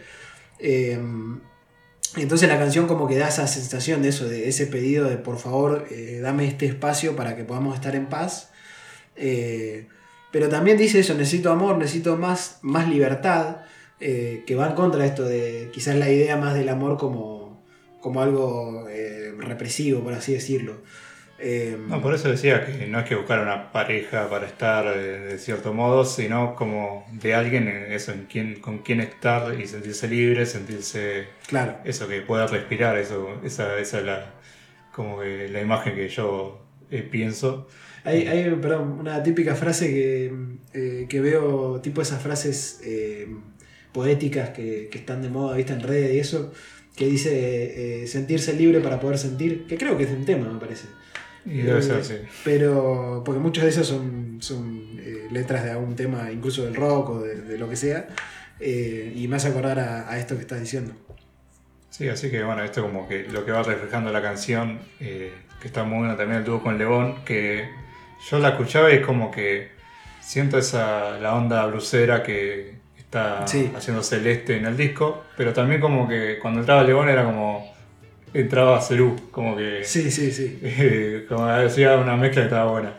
Sí, sí, por eso es que está bueno esto de que mm, Celeste, el blues a veces tiene esa cosa de que es muy medio endogámico en el sentido de que siempre se, mm, se canta lo mismo, se, se- se- no se experimenta mucho a veces y, y- y bueno, en este caso se ve como eso, como se abre un poco el juego a, a otros tipos de, eh, no de música, pero sí de, de- de otros registros, digamos. Eh, y Lebón le agrega ese, ese otro color a- al tema que queda muy bien. Y también eh, en este tema está Oscar Kramer en el saxo. Eh, antes también que, que me olvide de, de su participación. eh, y eso no- es, debe ser el único tema. No sé si hay otro que. Con saxofón no con creo. saxofón, me parece que no hay.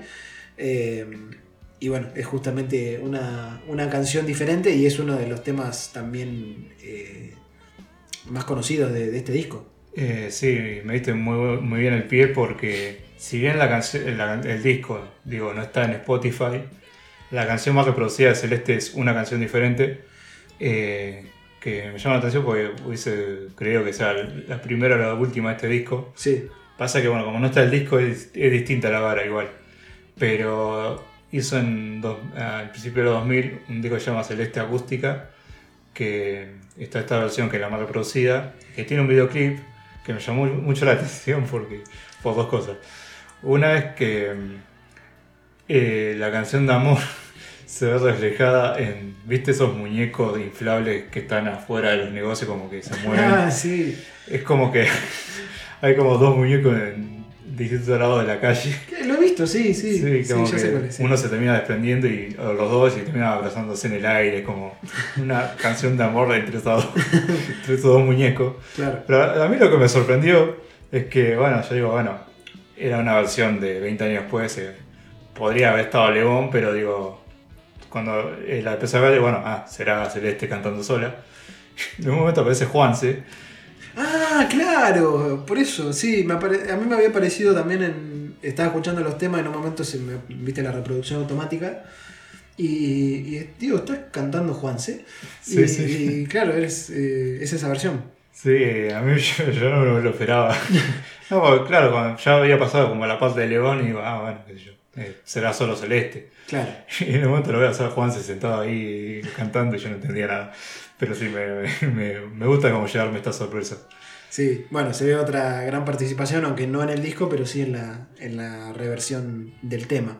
Así que bueno, esto fue una canción diferente. Dame música para crear una nueva canción. El siguiente tema es Querido Coronel Pringles.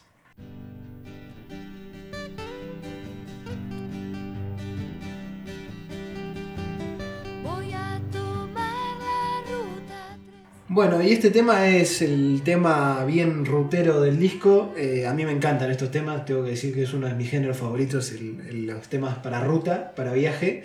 Y justamente habla de eso, dice, voy a tomar la ruta 3 una mañana para no volver, cantando bajito, me voy para el campo. Eh, y la música aparte es como que va mm, eh, acompañando un poco esta, esta sensación eh, de viaje ahí, de, de medio como, no sé si de, de aventura, pero sí de, de salir de la ciudad, ir a, a un lugar más tranquilo, a estar en paz. Y esa es un poco la, la sensación que te da eh, todo el tema eh, de, viaje, de, de- aventura y de encontrar un lugar ahí, eh, no sé, más natural. Sí, bueno, Coronel Pringles es la ciudad donde Celeste pasó su infancia y como que le quedó muy marcada a ella, que por eso tiene como esta cuestión de, de querer volver. Y si habíamos hecho un poco el turismo de azul el episodio pasado, Sí, ahora voy a hacer el de Coronel Pringles, que bueno, para quien no sepa, o sea, de otra provincia, de otro país, está, es un pueblo de la provincia de Buenos Aires, está como al suroeste, digamos, de, de la- Sí. del territorio de la provincia de Buenos Aires.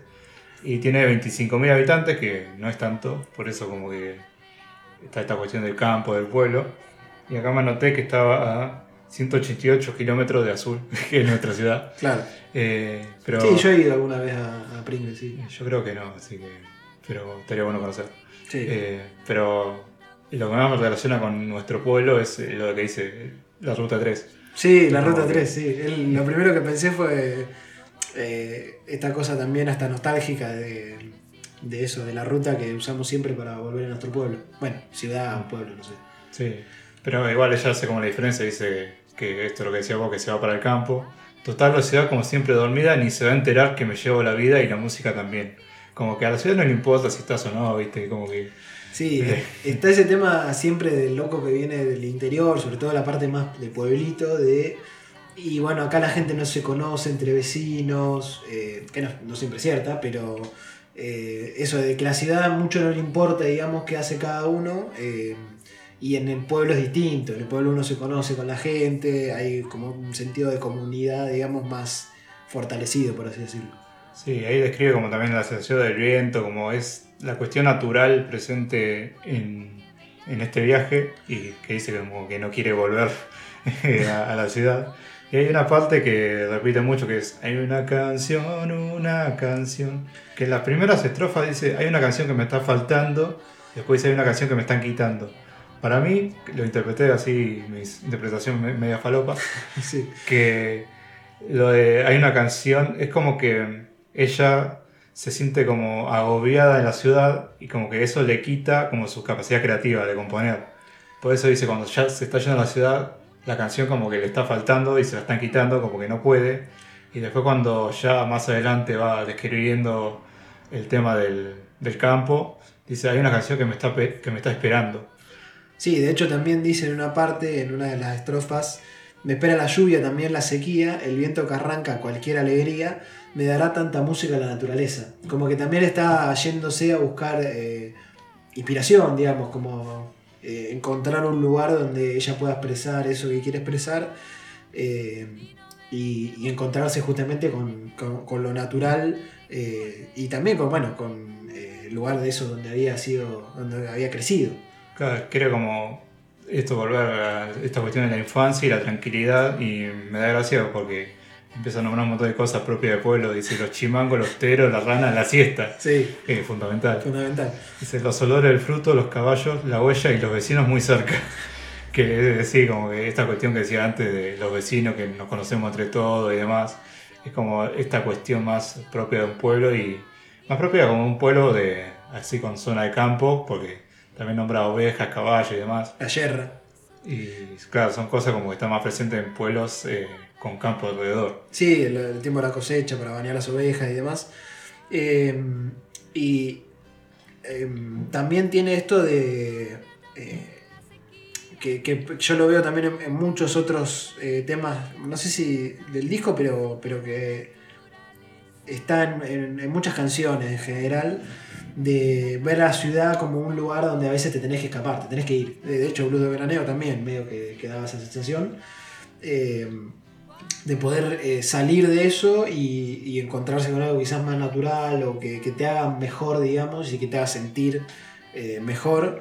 Y, y dice, justamente en una de las últimas partes, dice que un viento frío me pegue en la cara, en todo el cuerpo, que me gaste el alma, me enamore la tierra y no me deje volver. Y, y tam- también te, como te transmite esa sensación que vos tenés cuando estás en esa con la naturaleza, el viento frío, eh, que te enamore, digamos, la, la tierra, la naturaleza. Sí, no solo la cuestión natural de por sí, sino como el ritmo de vida. No sé cómo explicarlo, pero yo cuando vuelvo a Azul como que hay una cierta mayor tranquilidad y el tiempo pasa como, no pasa tan rápido. Sí, Es como que- Sí, Aunque haga lo mismo, es como hay algo, hay, hay algo ahí, eh, físicamente no sé cómo explicarlo, pero es como, hay, en la ciudad como va todo más rápido a pesar de que vos no hagas nada. sí, sí, sí. Siempre, eh, sí, es como, como pasa el tiempo. eh, hay como, no sé. yo siempre me pasa lo mismo, estoy más tranquilo, como más conectado, por así decirlo. y, y también la sensación también del viaje en la ruta también lo transmite muy bien, digamos. Eh, y, Sí, y esa sensación de ir llegando y ir viendo todo eso que, que es tan propio de vos, digamos. Sí, que va viendo el campo, las vacas, el aire, eso está bueno. el aire, sí, que el aire fresco, claro. eh, todo eso. Y antes que me olvide, también hay participaciones en, en este tema. Está Claudio Martínez en, en la guitarra acústica, este es un tema con, con guitarra criolla. eh, y bueno, y acústica seguramente para grabar. Y Nito Mestre en eh, los coros, o en los arreglos de, de los coros. Y la verdad que, bueno, le dan un, eh, un tono muy lindo a, a- a la canción. Y, y está bueno también que, que tenga estas referencias a, bueno, a pueblos de la, de la provincia, digamos, al lugar donde creció, que siempre a mí me encantan este tipo de cosas. Sí, hablando de Nito Mestre, como que en un momento yo lo estaba escuchando, que se nota más que nada en, en cuando dice hay una canción o en la parte de cuando vas repitiendo cosas, ¿no? Sí, Que ya no quiero volver y demás. Que ahí se escucha la, la voz de Nito y como, sí, sí, sí. está, le da como un toque muy piola a, a, bueno, ya la voz de Celeste que es eh, excelente, como ese toque de, de Nito que a ella estaba, eh, hacía no tantos años que había terminado con Sui Generis, así que bueno, él se, seguía teniendo como esa voz eh, finita, viste, que está sí. buena, Sí, sí. eh, que le aporta mucho los coros. Sí, y también, capaz porque nos gusta Sui Generis, o capaz porque a Celeste también le gustaba, eh, va bien con, eh, con la cosa media nostálgica del tema. Porque bueno, Sui Generis también tenía un poco de ese estilo, con eh, todo acústico y, y las voces tan claritas que tenían Charlie y Nito en ese momento. Y agrega, o sea, se- es un gran recurso, por así decirlo, para, para este tema. Así que bueno, esto fue Querido Coronel Pericles. Cuando venga la guerra,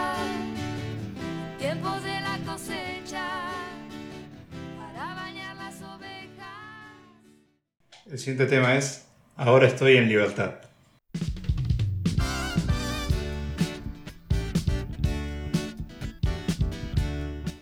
Bueno, esta canción como que expresa el sentimiento de, de libertad que siente Celeste, pero libertad en varios sentidos. Creo que el primero que ya lo habíamos marcado es esta cuestión de independencia económica, ¿viste? De poder tener lo que quiera, de poder vivir de, de la música y demás. Pero lo primero que dice es, creo que estoy en libertad para sentir y para amar. Mm. Que es una cuestión que no habíamos nombrado, pero bueno, Celeste eh, tuvo relaciones con mujeres y demás. Está eh, la famosa eh, el dúo Sandra y Celeste, que bueno, fue un dúo eh, de verdad, de- ellas cantaban juntas, Sandra Mianovich y Celeste Carballo. Pero ahí tuvieron también una relación que leí en una nota a Sandra Mianovich que había dicho en el programa de Badía, como que le dijo esto, yo, am- yo amaba mucho a Celeste. Y es como que Badía se quedó como, eh, ¿Cómo? ¿Cómo dice Pero- que dice? Pero eh, que lo decía Celeste, no de una forma como juzgándola, sino como también por la cuestión de la época de si decir eso o no en ese momento, era como complicado. Eh, Claro, sí, sí, era una época donde, si bien eh, capaz el tipo no te iba a decir nada en la tele, pero, pero sí iba a generar cierta incomodidad. Claro, y por eso está bueno, como que creo que es un poco lo que va diciendo a lo largo de la canción. Que esta cuestión de sentirse libre para amar vos quieras, que eso está bueno, como que no sentirse. Pasa que, bueno, hace 40 a- años era mucho más difícil. Sí, y además se vivía, en- vuelvo siempre con lo mismo, pero el contexto era bastante represivo en general, ya no me imagino para, eh, para eso, para, la, eh, para alguien que no era heterosexual, digamos. Claro, y un poco es lo que dice. Que, perdón, es lo que pasa también con virus. Sí, en ese momento también. Exacto. Eh, pero bueno, como decía, como habla de libertad en varios sentidos, eh, y también como está bueno eh, que reconozca que todo lo consiguió ella sola. Como que dice, creo que tengo lo que pedí, no me lo dieron, yo lo conseguí. Como que pone esa postura bien clara de todo este éxito que está teniendo, lo consiguió ella con laburo, con esforzándose, como... eh, me acuerdo que decía como que iba a pubs a cualquier hora, viste, como que yo nomás tenía la guitarra e iba y cantaba aunque no le dieran nada. Claro. O le dieran, no sé, una pizza, como decía vos. como, eh, ella se, se fue ganando su lugar. Sí, sí, era mucho sacrificio por un sueño que no era solamente la independencia económica, porque si vamos por independencia económica podría haber trabajado en, no sé, en cualquier cosa, en un kiosco, pero ella quería además conseguirlo eh, mediante lo que a ella le gustaba, que era la música, y, también eso es un gran logro, porque no siempre eh, se llega y, y- a veces no tenés eh, los recursos y tenés que hacer este tipo de cosas que cualquiera que haya intentado una carrera musical los conoce. Y después viene una parte que es, no, no es más metafórica, digamos, que dice, y aunque ahora siento un poco de frío, creo que el tiempo me traerá el abrigo. Es como que yo lo, tomé, lo tomaba en un principio como que del frío como sintiéndose sola en esta cuestión de socialmente cómo se ven las relaciones entre personas del mismo género, como esto. Siento un poco de frío, pero con el tiempo como eso va a cambiar. Como que ese frío, alguien como traerá el abrigo, como que ya será un poco más aceptado. Aunque ahora que estamos hablando de esto, como que eh, puede ser también como que sintiéndose, o la gente como puede pensar como de esto de que no se lo ganó ella y demás. Pero eso, con el, tiempo que como que van a entender. Sí, puede ser. Yo lo relaciono eh, sobre todo con, con la soledad también que te puede generar esto de ser independiente de repente. Y, y mismo con. Y, y mismo este pedido de, de amor, digamos, tiene que ver con eso, con no estar tan, tan sola eh, en un mundo que obviamente a veces genera esa sensación de, de frío, de, de- estar distanciado con el resto. Eh, y sobre todo si lo que vos, eh, tu forma de amar, por ejemplo, es algo que, que no está bien visto o que te lo prohíben de alguna manera, que, que te- que no te deja la sociedad, te genera esa sensación de distancia con el resto, obviamente, es lógico. Eh, y creo que me parece que tiene que ver un poco con eso y ese abrigo es el, el cambio en ese sentido de, de aceptar todo ese tipo de, de cosas. Sí, va un poco el- en línea con lo que decía, como que va por un poco por ese lado. Y después como que va narrando un poco más esta cuestión del amor. Dice, me gustaría meterte en mi alma, me gustaría estar enamorada, que no queden las ganas ni el tiempo de deshacerte de abrazos, de dulzura y deseo. Eh, como muy linda como lo que va planteando acerca del amor. Pero acá viene como la cuestión más de la lo represivo, digamos, de, de la época, que dice, pero no quiero nunca más las cadenas, porque ya vi que eso es una condena. Como que eso, como que vivir atada a una cuestión más de heterosexualidad más obligada, digamos, Sí, forzada. la, la heteronorma, digamos. Claro, es como que no, eso es una cadena, eso no es lo que ella quiere. Sí, y de hecho después eh, justamente dice, por eso ahora quiero estar en libertad. Y en, la otra estrofa dice, el miedo nos quita de a poco la vida, que mm, me gusta mucho esa frase porque es, es muy real, digamos, es muy... eh, el, tener miedo, pero no, obviamente que es algo natural, digamos, que no... eh, pero sí es cierto que uno lo paraliza, lo deja en un lugar que, que muchas veces no te permite vivir, al menos de la forma que uno quiere. Eh, y después dice, la calle está dura, nena, hay pocas salidas. Y también hay como un... eh, digamos, como que le habla quizás a, a- toda la gente que le pasaba esto y dice, Dios mío, no pierda el tiempo hablando de más. Eh, que yo lo relaciono un poco con... eh, quizá con eh, poder hacer su vida, digamos, eso, no... no, no, no tratar, digamos, de cambiar ciertas cosas, sino agarrar y decir, bueno, eh, busquen la manera de ser libres sin, eh, digamos, porque hay pocas salidas, pero, pero bueno, pero se puede, no sé. Como que lo- No, eh, para mí esa parte como que es como eh, hacia los que la critican por su modo de vida, que ahí dice, todos los que dicen que mi vida es dudosa, porque no hago como todos hacen las cosas, como que como no hago lo que se tiene que hacer en teoría y me critican, ahí dice, Dios mío, cómo pierden el tiempo claro. hablando de más. Eh, como eso, como que no se fijen en la vida de los demás, viste, como que no me rompa las pelotas, no, Claro, está diciendo no, no me rompa los huevos, digamos. eh, no me rompa los ovarios. No me rompa los ovarios, claro. Como que dejen de hablar de mí, o sea, eh, yo hago mi vida, no le jodo a nadie eso. Como que, que, bueno, también me, me gusta relacionarlo con Sandra Mianovich del tema Soy lo que soy. Sí, Eh, Está muy bueno, como que no tengo que dar excusas por eso, como que si a nadie le hago mal, es como eso.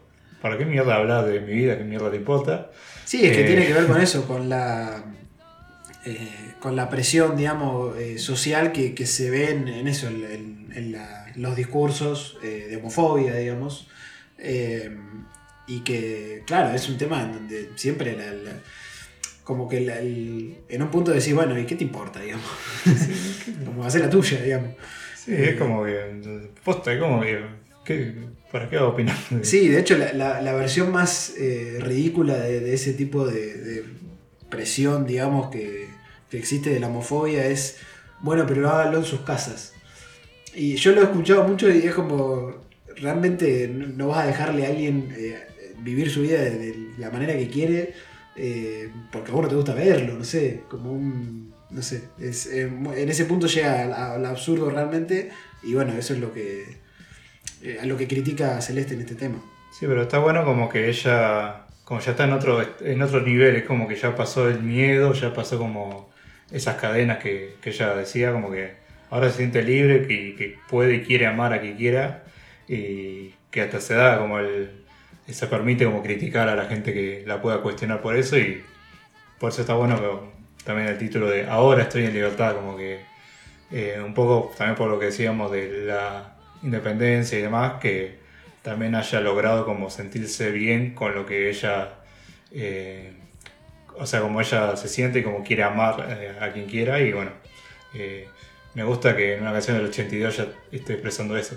Sí, bueno, es lo que habíamos hablado también con, eh, con Virus, digamos, los temas de Virus de- del disco que hicimos. pero también era un momento donde esto era también un- Digamos, si bien es cierto que es muy. Que, que uno lo ve ahora y dice, fue el 82 hablando de este tipo de cosas, pero en realidad sí, eh, estaban pasando, había mucha gente que empezaba a hablar de esto y que eh, ya eh, perdía un poco eso de, del tabú, por así decirlo, y por eso podían cantarlo medio ahí como entre líneas, porque no te lo decían así abiertamente, justamente para evitar el, la- las versiones más, más chotas, más represivas de la homofobia de la sociedad, pero, pero también era un- una provocación, una, una declaración de, de, bueno, de principio, digamos, de decir, bueno, esto es mi vida y quiero justamente vivirla en libertad. Claro, por eso está bueno como todo lo que expresa Celeste en el tema. Así que nada, esto fue, ahora estoy en libertad.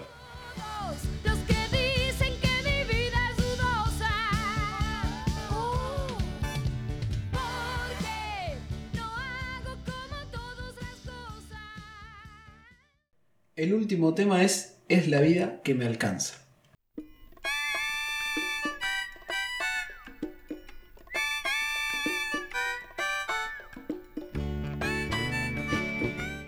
Bueno, es la vida que me alcanza, cierra el disco y lo cierra para mí de la mejor manera con un tema bien arriba y que es justamente uno de los temas más conocidos de- del disco y, eso, y termina muy, muy alegre porque ese es el, el tono de, de la canción. Que empieza diciendo cuando me levanto temprano a la mañana, me cebo unos mates y riego las plantas, salgo a la terraza y un sol que camina, todo sigue adentro, procesión que lastima. Eh, y toda la, como la, la canción veo que refiere a ese momento que encuentra Celeste, que, que veníamos diciendo de eh, quería tener una vida, eh, bueno, con mi independencia, con mi casa, con mi lugar para, para tomar mates, para tocar la guitarra. Y de hecho dice que, eh, que este tema lo compone eh, justamente a la vuelta de un, de un concierto, que dice que en vez de irse a dormir, eh, tomaba unos mates y grababa con la guitarra, algo que se le, que se le ocurría. Y dice, ese, ese tema nace de ahí, en esa rutina cotidiana, como muchas de las canciones del blues. Y es justamente esa, esa representación de la vida que quería tener Celeste y, y que lo, lo describe con esa frase, es la vida que me alcanza. Sí, está bueno porque eso, como que eh, fue como un ejercicio, un juego que hacía ella, de volvía, escribía... eh, lo que tiene la canción es como que es- cuenta su vida, Claro. eh, biográfica. Sí, Eh, por eso está bueno como que iba eh, cantando y escribiendo como cosas que le pasaban. Esto como la primera estrofa cuenta como una escena cotidiana, que se levanta, se va unos mates. Después dice, si estoy en mi casa y dejo de fumar es porque mañana tengo que ir a cantar. Sí. Como que bueno, ahí se cuida un poco la voz. sí, Y si alguna tarde me voy solo al cine es porque no tengo a alguien que me mime, como que bueno, no, tiene no está en pareja con nadie, y bueno, Claro. al cine sola. que es lo que veníamos eh, viendo en varios temas de ese pedido de, de amor que tenía. Eh, y, y bueno, y después dice, no era más fácil, no era fácil como a mí me parecía llevarme mis cosas, seguir sola en la vida, dejar a un costado todo lo que pasamos, llegar a olvidarme cuánto nos amamos, que ahí habla un poco, eh, siento que habla de la pareja también, pero, eh, pero también de, de todo, de los vínculos en general. Eh, Sí, para mí que va haciendo como, va como links, va linkeando como Claro. cosas que ya hablamos en otros temas o de detalles de su vida, como esto de... eh, no, es, no es tan fácil como a mí me parecía, me recuerda que suerte viniste, como que las cosas no eran, claro, era distinta a lo que yo veía como de chica, sí, a pasarse a la adulta. Que después dice abajo como que en otra parte de la letra, Doña Elisa ahora está en su casa tranquila, mirando cómo crece de a poco la familia. Ya crió ocho hijos, ahora está cansada, le gustan mis canciones, yo soy la más mimada claro, que bueno, doña Elisa es su mamá, sí, que eso, que había criado ocho hijos que habíamos mencionado antes, que eso, está hablando de, de ella misma, de su vida, de su madre, eh, que después dice lo que veníamos hablando de la alegría que le da vivir eh, de lo que ama, de la música, dice, miro para atrás y me parece un cuento, nunca imaginé llegar a este momento, canto mis canciones, me gano la vida, me compré una casa que es mi guarida. Sí, y lo hermoso de este tema es que, y eso es lo que hace que, cuando vemos a un gran artista, es que ella está contando de su vida, que obviamente tiene sus particularidades, como que son ocho hijos y, y lo canta, lo describe en el tema, pero la sensación que te da es que es un tema que podría cantarlo cualquiera, o que digamos, uno se lo puede apropiar a pesar de que la letra refiere a la vida de, de Celeste Carballo. Eh, ya desde ese primer momento de, de me levanto a la mañana y tomo mates y riego las plantas, pero también de ese recuerdo que tiene sobre su familia, eh, después cuando dice sufro como loca si me acuerdo del campo, cuando iba a la escuela con mi amigo caballo, yo tenía un petizo que era viejo y maniero, le cantaba cosas que hoy ya ni recuerdo, y es una descripción muy buena de, de la nostalgia de la infancia, digamos, eh, de, eso de estar en el lugar que vos querés, obviamente estás eh, viviendo lo que querés, en tu casa que es tu guarida, pero también te acordás de, tu infancia y, y sufrís un poquito de, ese tiempo pasado. Sí, como decía vos, quizás, eh, no, obviamente estaba hablando de su propia vida, de su experiencia, pero el sentimiento que da es eh, aplicable para cualquier persona, la nostalgia, el recuerdo, el momento presente, las cosas, tus planes, o de ir al cine, qué sé yo, como Sí, narra cosas que uno se puede identificar más en el sentimiento que, que en la letra en sí, porque bueno, obviamente es la vida de, de Celeste. sí, y, y ahí déjame eh, comparar esto, digamos, porque hay como, eh, obviamente tiene toda la onda de- del disco, eh, tiene esa onda también blusera y demás, pero hay como un, como un género, digamos, de, las, de este tipo de canciones, no, no sé cómo, cómo definirlo ahí, pero yo lo relaciono, viste, con músicos como Bob Dylan, por ejemplo, y, y me hace acordar un poco de eso. En, Estados Unidos también está Dolly Parton, que hace country, pero que también es como medio eh, parecido a, a- las temáticas que, que justamente muestra Celeste con, con sus letras y es esta cosa bien de, eh, de hablar de la vida, de lo cotidiano, pero también de recordar, por ejemplo, el campo, el lugar donde creciste, tu familia. Está siempre muy presente, por lo menos en este disco, y es algo que lo hace muy, muy hermoso y como decís vos, que puede aplicar a cualquiera.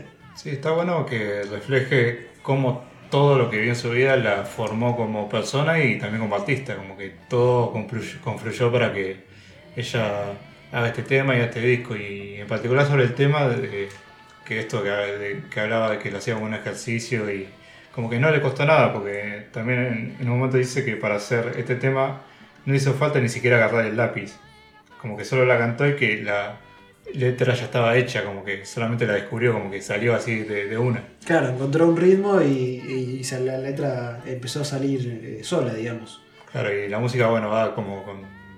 eh, está animada, eh, como una canción eh, animada, también como más eh, acústica y que en un momento mete bongos y como hay mucha gente cantando, que acá mi compañero tiene el dato de quién participó en este tema. Sí, eh, en los bongos está Daniel Matz y en los coros están Ana María Cuatraro y eh, Beto Satragni, Satragni, no sé cómo se, se pronuncia.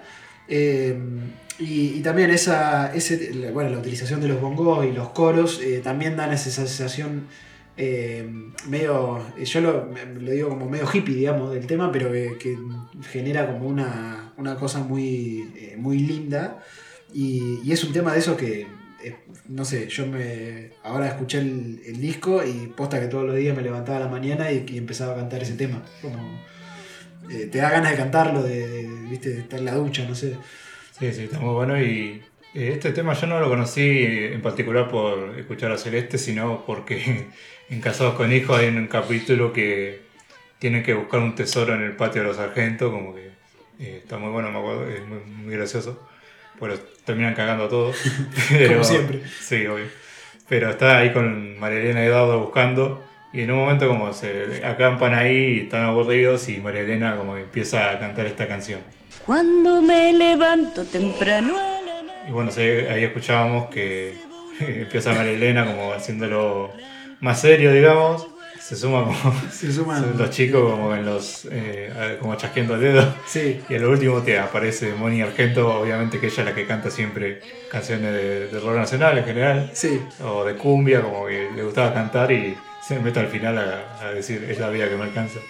Sí, sí, con el estilo bien eh, clásico de Moni, medio desafinado, pero que es eh, tan gracioso. Y con mucho sentimiento. Y con mucho sentimiento, claro.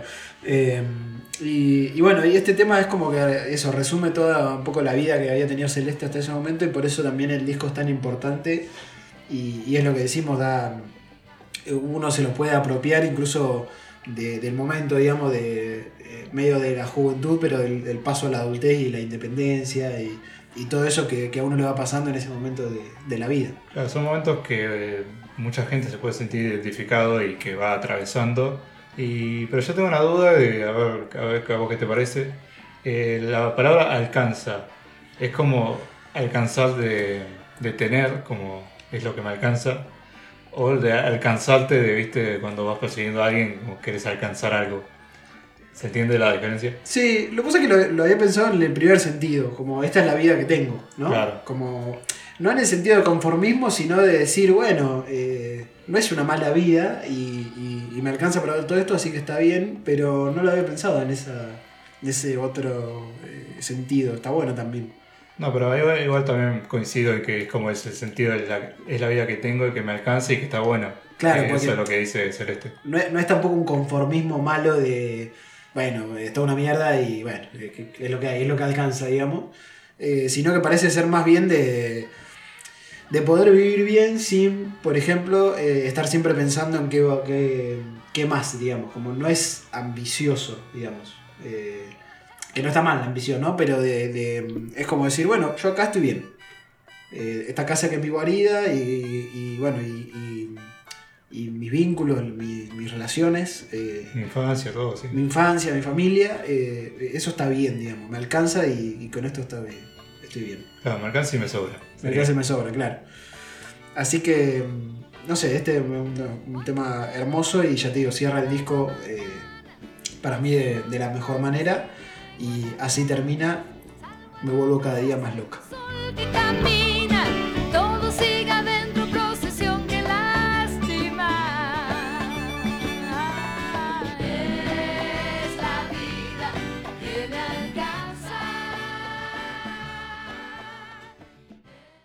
Vamos con el top icónico.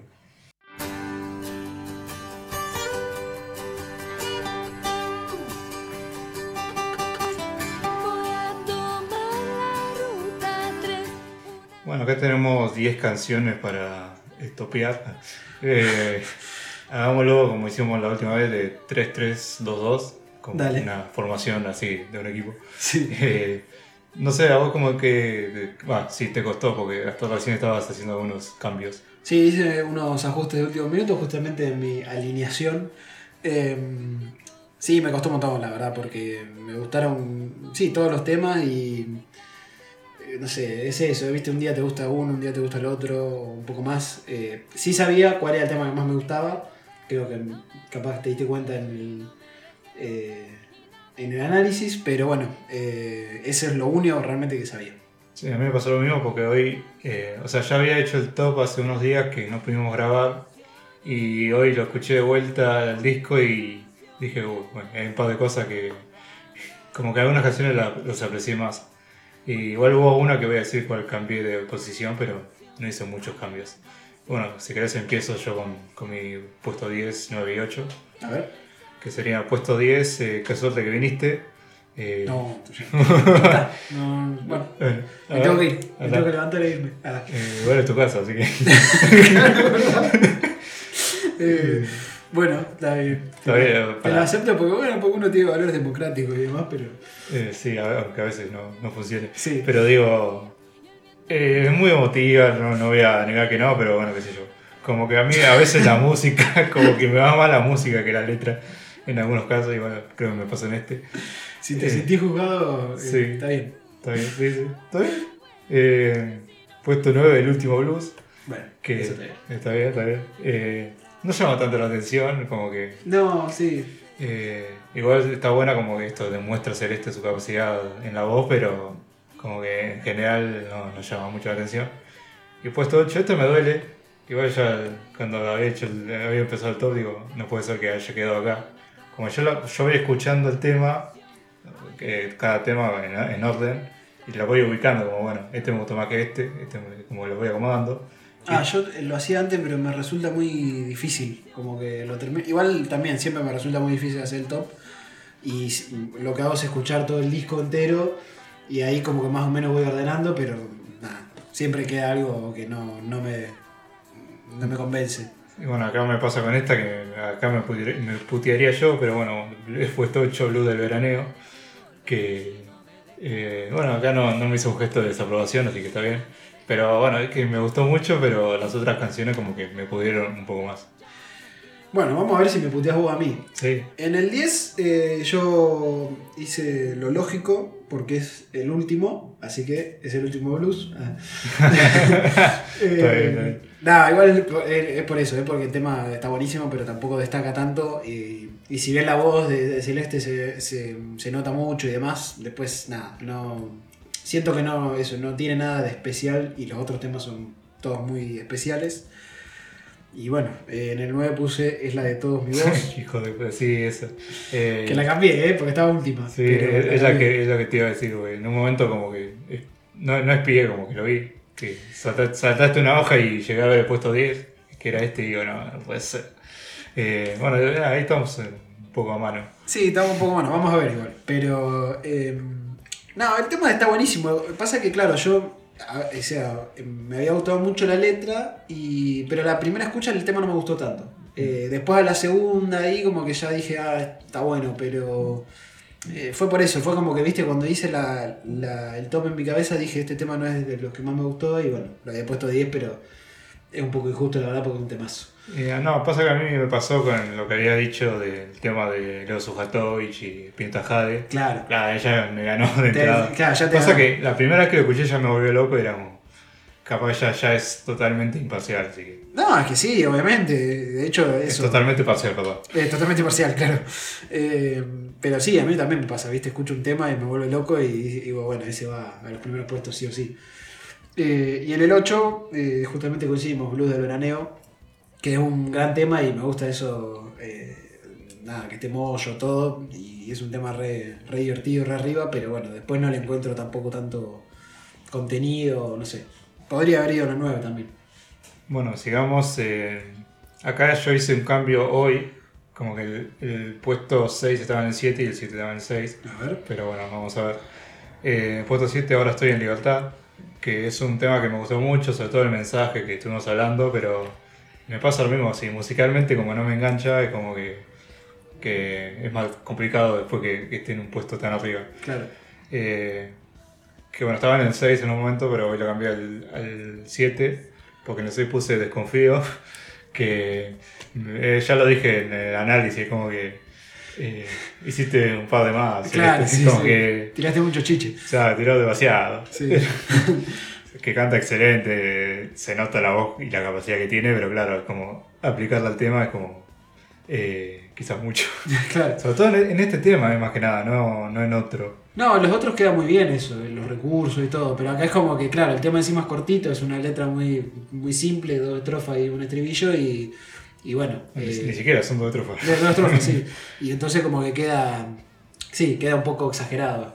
Claro, eh, que no está mal, que es una cuestión de gusto. Sí. Pero bueno, como hoy, la, hoy no sé qué pasó, la escuché y me gustó más. Y era como, bueno, vamos a subir un, pu- un Y, y lo subiste un puntito, claro. Eh, y puse en el 5 que terminé mal, pero en el 5 puse la de todos mi voz. Eh, Claro, y bueno, son cuatro puestos. claro, que igual, como te digo, si no hubiese estado esta cuestión de la intro, para mí es que gana por la intro, o sea. Se mete en el top 5 metió, con la intro. metió de todo por 3 segundos. Claro. Pero bueno, es que me encanta esa. Pero bueno, si aprecio más toda la canción, bueno, no quedó en los puestos más altos. Bueno, estamos más o menos parecidos, porque yo en el 7 puse desconfío. Eh, el tema me encanta y lo he escuchado un montón de veces. También eso a veces me- a mí me juega en contra. Y lo, lo Ajá. hemos visto en otros tops. eh, de que me cansa un poco ciertos temas porque lo escuché un montón de veces. eh, pero me, me gustó mucho la versión igual. Y mm, en el 6 puse Ahora estoy en libertad. Que antes lo había puesto más arriba, pero mm, después volví a escuchar otros temas y bueno, nada, como que me costó un poco sacarlo ahí. Estaba en el top 5, pero, pero no terminó entrando. Y en el 5 puse una canción diferente, eh, que es un, un temazo y que con Ahora estoy en libertad estaban ahí como peleando siempre. Está ahí una, un mano a mano. Sí, un mano a mano, sí. Eh, bueno, no teníamos tanto cambio. Eh, en el 4 puse una canción diferente. Claro. Que en un momento estaba en el 2. Mira, Mirá. estaba ahí, pero después como hay un par de canciones que le ganaron. Es un, aparte es un temazo medio de esos tipo, eh, también canción, eh, no sé si gitera, pero sí de esas canciones que, eh, como la de Fito, ahí no me sale. De Heroes. Sí, Gitera. Yo vengo a ofrecer mi corazón. Claro. Siento que tiene esa misma. Digamos, como que nada, es un tema que, que- que ya ha quedado. Así en, el- en- en- en los grandes temas del rock nacional. Claro. Y bueno, pero no, no hay una razón por la que el 4 más que los otros tres me gustaron más. Es Claro. simplemente eso. Sí. Eh, en el puesto 3 puse Querido Coronel Pringles, que es un temazo. eh, me encantaron los coros. eh, eh, esta onda tranquila, esta onda de viaje que dijiste vos. Que en algún momento vamos a tener que hablar de cuáles son los temas ruteros. Sí, Eh, sí, sí, me encantaría. Un eh, especial ahí, temas ruteros. Eh, lo podemos pensar. Sí. Pero eso, como que me encantó y yo no, eh, te juro que antes de armar el top, si me preguntabas, yo te decía que no sé, capaz estaba detrás del 5. Claro. Pero la escuché y dije, sí, el puesto 3. Sí, sí, a mí me pasó lo mismo. Fue como subiendo puestos porque cada vez que la escuchaba decía, ¿qué, qué tema? Porque al principio era como, bueno, es medio simple. Y después dije, no, no sé si es tan simple. Está, tiene un montón de contenido y, y además es un tema muy, muy hermoso. Eh, y justamente, bueno, yo lo puse en el 4. eh, y en el 3 puse Qué suerte que viniste, por eso te había, Ah, sí. te había puteado. Eh, Está bien, está justificado. Sí te voy a decir una cosa, es solamente por la letra y, y por Claro. cómo lo canta, pero después la música no sé si, la balada así, no sé si me gusta tanto, pero Eh, pero es un tema que eso, que lo Ah, escuché y casi me hace llorar, entonces digo, bueno, no puede. Sí, sí, sí. Sí. Sí, no, no, ahí está la cuestión de cómo cada uno lo, lo vive. Claro, exacto. Que pasa que yo siempre me quedo más con lo musical o cómo me transmite lo musical. Y sí, porque también es eso, uno le gusta escuchar lo que le gusta escuchar y bueno, en estos tops también se refleja eso. Claro, así que bueno, vayamos, creo que acá, Acá- acá sí. claramente coincidimos. No sé si en el puesto, pero sí, uno y dos ya. Sí, Puse, yo puse en la 2 Es la vida que me alcanza y en el 1 me vuelvo cada día más loca. Básicamente porque son las más conocidas, eso ya quedan en, en el inconsciente colectivo de, los argentinos, básicamente. Pero también repasando el disco era como las que más me gustaban, así de, pleno, así que dije, ya está, son 1 y 2. sí, sí, yo también lo tenía como que eran eh, uno y dos, eh, pero bueno, te lo cambio. Eh, me Ah. vuelvo cada día, lo puse en el segundo puesto y el- la primera es, es La vida que me alcanza, eh, que nada, me, me gustó eh, mucho, pero los dos temas son, son excelentes y como decís vos, son temas que han quedado, que, que se cantan un montón y que son también nada, el reflejo de, de lo que era este disco, que nada, eh, eso no te lo había dicho hasta ese momento, pero yo no lo había escuchado nunca y la verdad me gustó, me gustó mucho el disco. Salimos de lo más conocido y fue una gran elección. Sí, bueno, me mandaste un mensaje diciendo que está bueno el disco y yo eh, me puse contento porque eh, lo mismo igual, eh, pues yo tampoco lo conocía. O sea, yo busqué una- un disco eh, hecho por una, una artista argentina. Eh, también había escuchado de Fabi y demás, pero elegí este disco. Creo que fue buena elección. Sí, y también como que dije, che, este es un discazo y está bueno también eh, hacer un, un episodio hablando de él, porque tiene mucha historia, tiene mucha, muchos artistas invitados, como realmente que es un disco para valorar y que eh, está bueno hacer el episodio. sí, que tenga un poco más de reconocimiento, que es algo que siempre nos dicen de oyente y eso de, ah, nunca me puse a escuchar este disco, capaz conocía uno o dos temas, pero, pero se pueden escuchar estos discos y es recuperar un poco de lo que se ha creado acá, que, que está muy bueno en general de, del rock más que nada, pero de todo en general, la música argentina es, muy linda y bueno, eh, la verdad que eso a mí me llena de orgullo cuando me dicen eso. Sí, a mí también, así que eh, estamos eh, contentos de, por lo menos sea una o dos personas como que, che, no conocía este disco, che, qué bueno este tema, listo, ya estamos hechos. Sí, sí, sí. Aunque en algún momento pidamos plata, Claro, pero bueno, sí, sí, sí, pero por ahora nos alcanza con eso. Eh, eh, sí, es eh, el podcast que me, que me alcanza. claro. Así que nada, esto fue el top icónico.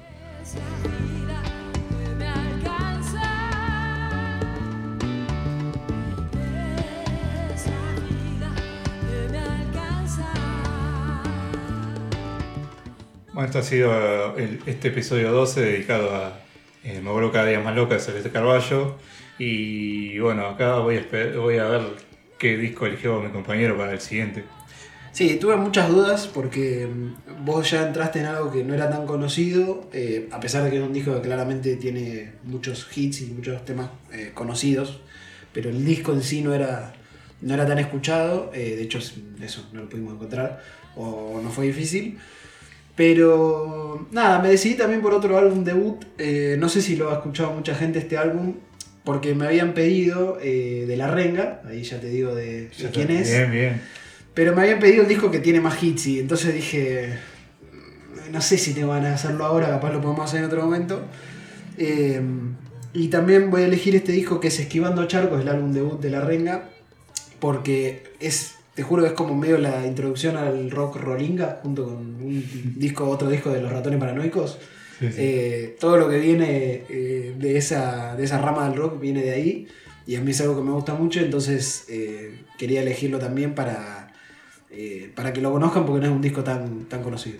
Bueno, está buena decisión porque si bien hicimos un par de discos de los 90, no son representativos del rock rollinga de los 90. Claro. Que hay mucho. Que hay, que hay un montón y que aparte me han pedido eh, de varias bandas muy conocidas, pero que ya te digo, este, este disco es como medio que es muy representati- representativo de, de ese género. Sí, no sé por qué entramos en una media desconocida. Eh, o sea, en una onda de los últimos, los últimos dos discos y este de la renga, como que son. Capaz no son los más conocidos. Y capaz En general, digo. Sí, yo también no quiero quemarlos muchos discos que son más o que son muy conocidos, como que digo, bueno, más adelante. eh, y en este momento podemos agarrar y darnos la libertad de, de hacer discos menos conocidos, no sé. Sí, no, está bueno. Y sí, que te habían pe- pedido despedazado por mi parte, que Claro. es más- lo más obvio. Sí, Eh, yo admito que la reina no conozco casi nada, lo cual es- habla muy mal de mí. también lo elegí porque es muy cortito, eso también hay que Ah, ¿cuánto, decirlo. cuánto tiempo tiene? Eh, si no son nueve, son diez, así que. Sí. Ah, bueno, lo que veníamos haciendo. Sí. Eh, igual la duración de los episodios, como ya habrán notado, da igual si son 10, 15, son más o menos lo mismo. sí. Eh, pero está buena la, la decisión. Así que bueno, vamos eh, cerrando este episodio. Les recordamos que tenemos Instagram, pueden seguirnos. Eh, arroba discos icónicos creo que es. Sí. Ahora no me acuerdo. Sí, es disco icónico, sí. Eh, Twitter, no, eh, digo ex, Ex. eh, discos icónicos también. Suena muy mal eso. Sí, Pero, sí. bueno, cosa de cuando los millonarios tienen cosas, Sí. la- todo sale mal. Y en, en Spotify pueden seguirnos, ya tenemos más de 70 ahí, eso está bueno.